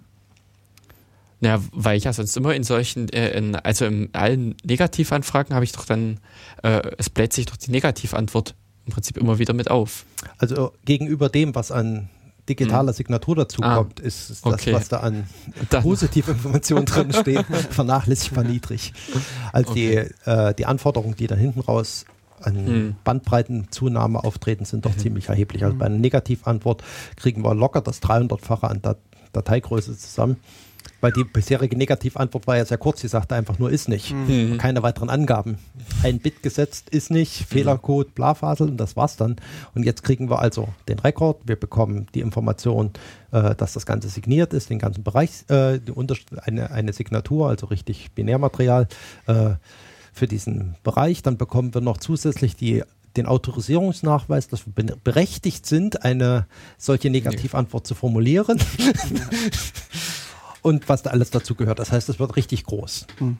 Und ich denke, das ist ja auch eine der oft gehörten Kritiken an DNSSEC, dass man eben solche Amplification-Attacken hat. Also das heißt, man schreibt irgendwie gerade eine kurze Anfrage an den DNS-Server und kriegt relativ viel an, an Antwort zurück. Und das heißt, also mit wenig Bandbreite kann ich den Server dazu äh, bringen, relativ viel Bandbreite auf seiner Seite zu verbrauchen. Ja, das ist richtig. Ähm, das ist allerdings nicht das einzige Protokoll dabei, wo das auftritt. Und es ja. ist auch nicht bei DNS die einzige Stelle, wo es auftritt. Genau. Wir hatten diese Angriffe mit den Amplification, also mit der Verstärkungsfaktor, ähm, auch darüber, dass jemand eine Zone hergenommen hat und ganz viele Textrecords eingetragen mhm. hat.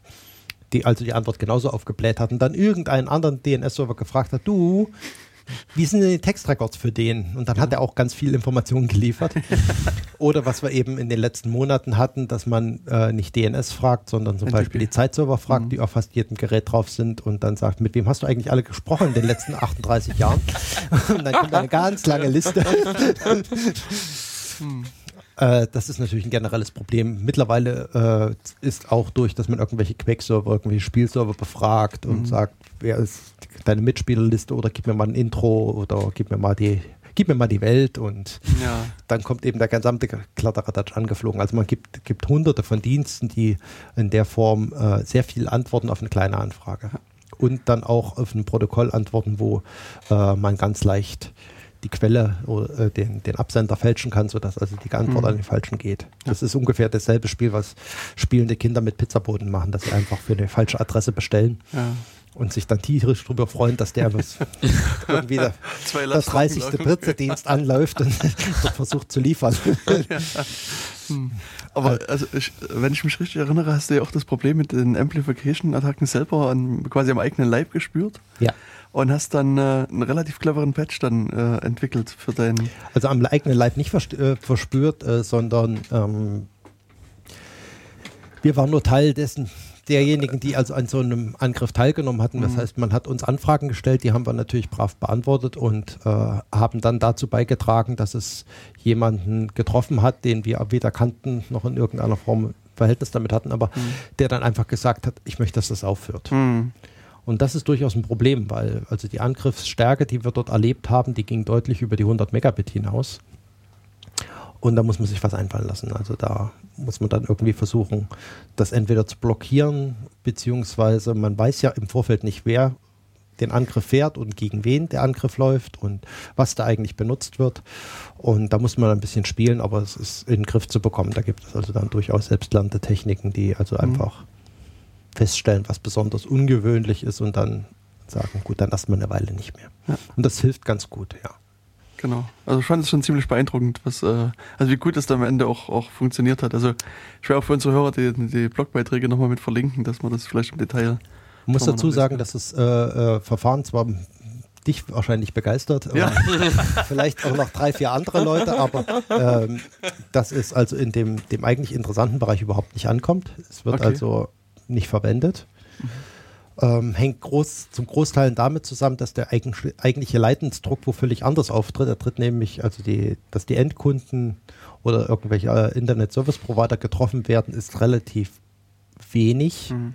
Die machen natürlich auch viel Traffic, aber äh, das ist eigentlich nicht der Teil, der angesprochen wird. Was angesprochen wird, sind ähm, hauptsächlich die äh, Nameserver der Second-Level-Domains und die Root-Nameserver, die dann antworten sollen. Und die haben nun ganz andere Charakteristik an Anfrage, sodass man dort mit völlig anderen äh, Konstrukten wesentlich bessere Ergebnisse erzielen kann, sodass also dort, wo der eigentliche Kundenkreis ist, die zahlenden Kunden, die nicht einen Nameserver aus kostenlos, ich nehme ja mal irgendeine Software und fange an, äh, sondern die wirklich im Bereich äh, mehrstellig pro Monat, also wirklich mehr tausendstellig pro Monat, äh, bezahlen, dann sagen, ich brauche eine Lösung, die das löst und dann sind natürlich auch ganz andere Sachen gefragt, die dann auch wirklich dauerhaft implementiert werden. Also das, was ich da vorgeschlagen habe, das funktioniert bei einem Internet Service Provider, aber das sind eben nicht die zahlenden Kunden der Nameserver Software Betreiber. Deswegen ist es da nicht reingekommen.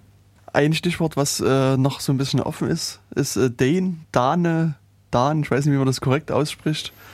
Ähm, ja, vielleicht kannst du einfach dazu was sagen. Also, Es ist in der letzten Zeit durch die Presse gegangen und zwar geht es um Folgendes.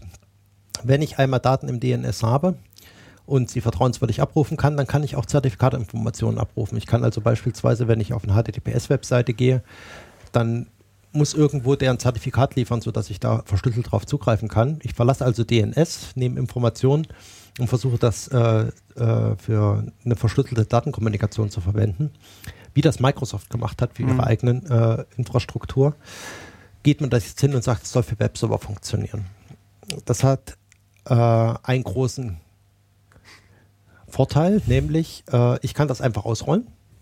Und solange es einen Browser gibt, der das dann unterstützt, habe ich großen Erfolg. Es hat allerdings, so wie man es ursprünglich angesetzt hat, also die ersten Vorschläge gehen auch auf 89, äh Quatsch, äh, 98, 99 zurück. Ähm, das funktioniert so nicht, wie man sich damals vorgestellt hat, weil mittlerweile eben sehr viele Domainnamen äh, sich eine dieselbe IP-Adresse teilen, dass man äh, möglicherweise unter unterschiedlichen Portadressen unterschiedliche Dienste hat, unterschiedliche Zertifikate hat. Da muss man dann also wirklich gucken, was man zurückliefert. Und das ist erst angefangen worden mit der äh, DNSSEC äh, Form für Namensauflösung oder besser gesagt einer Zuordnung für Zertifikate anhand von Namen, Dienstekennung. Das ist ein bisschen komplizierter geworden jetzt, hat allerdings ein paar schöne Effekte, dass ich also wirklich hingehen kann und sagen kann, das ist zwar das Zertifikat hier, das betreibe ich meinen eigenen, aber die IP-Adresse, die ist nicht von mir, die verwalte ich auch nicht. Ich kann also die gleiche Auskunft, ich kann also die Auskunft, dies ist mein Zertifikat, aber für die IP-Auflösung, dort wo du eigentlich hingehen sollst, da fragst du mal drüben den, den Hoster, der hat die entsprechenden gültigen Antworten. Kann man voneinander trennen, sodass also nicht beide Informationen gleichzeitig gepflegt werden müssen, was die ganze Sache deutlich vereinfacht. Und äh, was jetzt also tatsächlich Fahrt aufnimmt, obwohl das Protokoll nicht fertig ist. Wir sind also noch mitten in der Entwicklung dabei, aber es macht unheimlich viel Spaß zu sehen, dass es Leute gibt, die es einsetzen. Es, es wird insbesondere eingesetzt vom äh, Bund, also von der Bundesregierung und den Behörden der daran angeschlossenen Infrastrukturen, also die Bundesministerien hauptsächlich, allen voran das BSI, das Bundesamt für Sicherheit und Informationstechnik, die also angefangen haben, dieses Protokoll tatsächlich dafür zu benutzen, um zu sagen, das sind unsere Webserver, diese haben die folgenden Zertifikate und das kannst du einfach alles nachprüfen. Das Problem dabei besteht äh, darin, dass man immer noch ein gültiges Zertifikat erstmal braucht. Und so wie es das BSI und viele andere machen, ist, äh, sie benutzen DNSSEC nur dafür, um zu sagen, wenn du ein Zertifikat anbekommen, angeboten bekommst und es gültig ist, dann muss es wie folgt ausgestellt worden sein. Also ich gebe dir hier ein paar Hinweise, wie ich es gerne sehen möchte. Nicht, dass irgendjemand sich von irgendeiner, was wir ja auch in den letzten Jahren hatten, von irgendeiner kaputten CA äh, sich ein gültiges Zertifikat geben lässt. Das möchte ich nicht unsere Zertifizierungsstelle, die uns bestätigt hat, lautet so und so und das steht drin. Man kann genauso gut hingehen und sagen, das sind die entsprechenden Zertifikate oder das ist meine Zertifizierungsstelle. Falls du sie nicht kennst, kannst du über DNS lernen. Das macht natürlich viel mehr Spaß, weil dann kann man auf die Zertifizierungsstellen verzichten. Problem dabei ist, hinter so einem Zertifikat steckt rechtliche Verantwortung, steckt Haftungsfragen. Wenn also ein Shop beispielsweise ein Zertifikat benutzt um HTTPS zu haben, um Kundendaten und Abwicklung ordentlich zu machen. Und plötzlich stellt sich heraus, dass das Zertifikat nicht stimmt, dass es eine Umleitung gegeben hat, dass es plötzlich zu Diebstahl gekommen ist, zu Missbrauch. Die Frage ist, wer haftet dafür und an welcher Stelle und bis zu welcher Größe? Wenn ich eine Zertifizierungsinstanz dafür habe, ist das natürlich ganz einfach. Da habe ich einen Vertrag, da steht drin, bis zu welcher Summe die haften. Wenn ich es im DNS mache, bin ich selber dafür verantwortlich was passiert, wenn an der Registry jemand einen Fehler macht und meine Domain fälschlicherweise jemandem anders überträgt, dann hat der natürlich genauso die Möglichkeit, die Einträge zu machen und zu sagen, ja, ich habe zwar hier einen neuen Server, aber ich habe auch neue Schlüssel. Auch gültig. Damit würde das also nicht mehr auffallen. Hm. Das heißt, wir machen plötzlich, wir schieben ein, mit, mit Dane äh, und äh, also mit dieser Nutzung von DNSSEC eine ganze Menge Verantwortung in Richtung der Registrierungsprozesse und die sind dafür nicht ausgelegt. Mhm. Die sind also möglicherweise auch nicht stabil genug, einem organisierten Angriff und einem entsprechenden finanziellen Angriff, der dort ablaufen kann, äh, standzuhalten. Also es ist beispielsweise die IBDE ist vor, vor Jahren mhm. mal einfach versehentlich von der DENIC jemandem anders gegeben worden passiert. ja, also wenn man dann an solchen Sachen hinten dran noch irgendwo äh, die Zertifikate hängt und seine gesamte Sicherheitsinfrastruktur an dem menschlichen Versagen an einer einzelnen Stelle hängen kann, dann ist das natürlich sehr bitter. Und das muss man sich sehr gründlich überlegen, ob man das wirklich haben will. Es wird darauf hinauslaufen, dass es kommt. Okay weil Risikobewertung ist nach wie vor ein riesiges menschliches Problem. Mhm. Es passiert ja nichts. Ja. Und wenn was passiert, kann man laut schreien. Ja. Und mit laut schreien und rumtanzen lösen sich alle Probleme. Und vielleicht geht es nach drei Tagen auch wieder und dann ist das höhere Gewalt oder wie das juristisch zum aufzuarbeiten ist, das wird sich dann in den nächsten mhm. 20 Jahren rausstellen. ja. Genau. Also der interessante Punkt dabei ist, dass die äh, Bundesbehörden sich entschieden haben, den Weg über DNSSEC zu gehen mhm. und nicht die Aktion zu machen, die Marketingaktion zu machen, E-Mail Made in Germany, mhm. die äh, Anfang des Jahres von den großen Providern durchgezogen wird. Ich denke, dass das wirklich nur eine Marketingaktion wäre und die wird aussterben. Also werden wir vielleicht sogar noch dieses Jahr erleben, dass die auch auf Dane umstellen, weil Mhm. es einfach die stabilere und zu, äh, sichere Kommunikationsform ist. Aber was heißt aussterben? In, in, also was, was, äh, Also die Konstruktion, die die großen Provider gemacht haben, um ihren E-Mail-Transport untereinander zu äh, abzusichern, besteht darin, dass im Prinzip an einer zentralen Stelle eine Liste gepflegt wird, wer teilnimmt und welche Schlüsselmaterialien er hat. Ja. Das ist einfach grob dämlich. Das funktioniert natürlich, aber es ist natürlich unheimlich schwierig zu pflegen. Wir sind also Ja. praktisch wieder in die Vorzeiten vor DNS zurückgefallen. Und viel schlimmer eigentlich an der Geschichte, man kann eigentlich drüber lachen, äh, wenn man es einfach so betrachtet, aber viel schlimmer ist an der Stelle, dass sie es tatsächlich fertiggebracht haben, bei der Implementierung, gerade die Telekom, zu sagen, alles, was nicht auf unserer Liste steht, mit dem reden wir nicht mehr verschlüsselt. Vorher haben sie einfach mit Tausenden von Providern einfach so ihre Kanäle verschlüsselt und dann haben sie E-Mail Made in Germany gemacht, mit der Konsequenz, dass sie also gesagt haben, wer nicht zu unserem Zirkel gehört, der hat verloren. Und dann schalten wir Verschlüsselung einfach für Tausende von Providern ab, damit wir mit vier Leuten reden können. Und dann ist es wirklich nach hinten losgegangen. dann ist es vielleicht aber auch wert auszusterben. Also ja, dann, ja, also die ganze Sicherheitsgefasel sollte aussterben, ja. genau. Und unsere Zeit stirbt auch langsam aus. Ähm, Ja. Also ich habe das Gefühl, wir können sicherlich noch eine Stunde weiter reden. Also äh, für Das mich Thema ist, glaube ich, ja. sehr ergiebig und sehr interessant. Mhm. Ähm, ja, ich denke, wir müssen Lutz vielleicht nochmal zu einer nächsten Sendung einladen und das nochmal ein bisschen vertiefen oder ein neues Thema Dann anreißen. nehmen wir was anderes. Ja, genau. Wie gesagt, es gibt ja noch diese moderne Technologie IPv6, die ja irgendwie ja fast genauso alt ist. nee, also, ja, ich denke, äh, es gibt also da sicherlich noch viele interessante Themen, die wir mit dir besprechen können. Also ich danke dir für, das, für die interessante Sendung. Ähm, Genau. Ich hoffe, auch diesen Le- äh, Hörern hat es gefallen. Ähm, Ihr habt was dazugelernt zu DNSSEC und anderen Technologien, anderen Ideen und Ansätzen. Ja, viel Spaß beim vielleicht Nachhören und bis demnächst wieder hier auf diesem Sender. Ich Genau. wünsche euch einen schönen Tag. Tschüss. Okay, tschüss. Tschüss.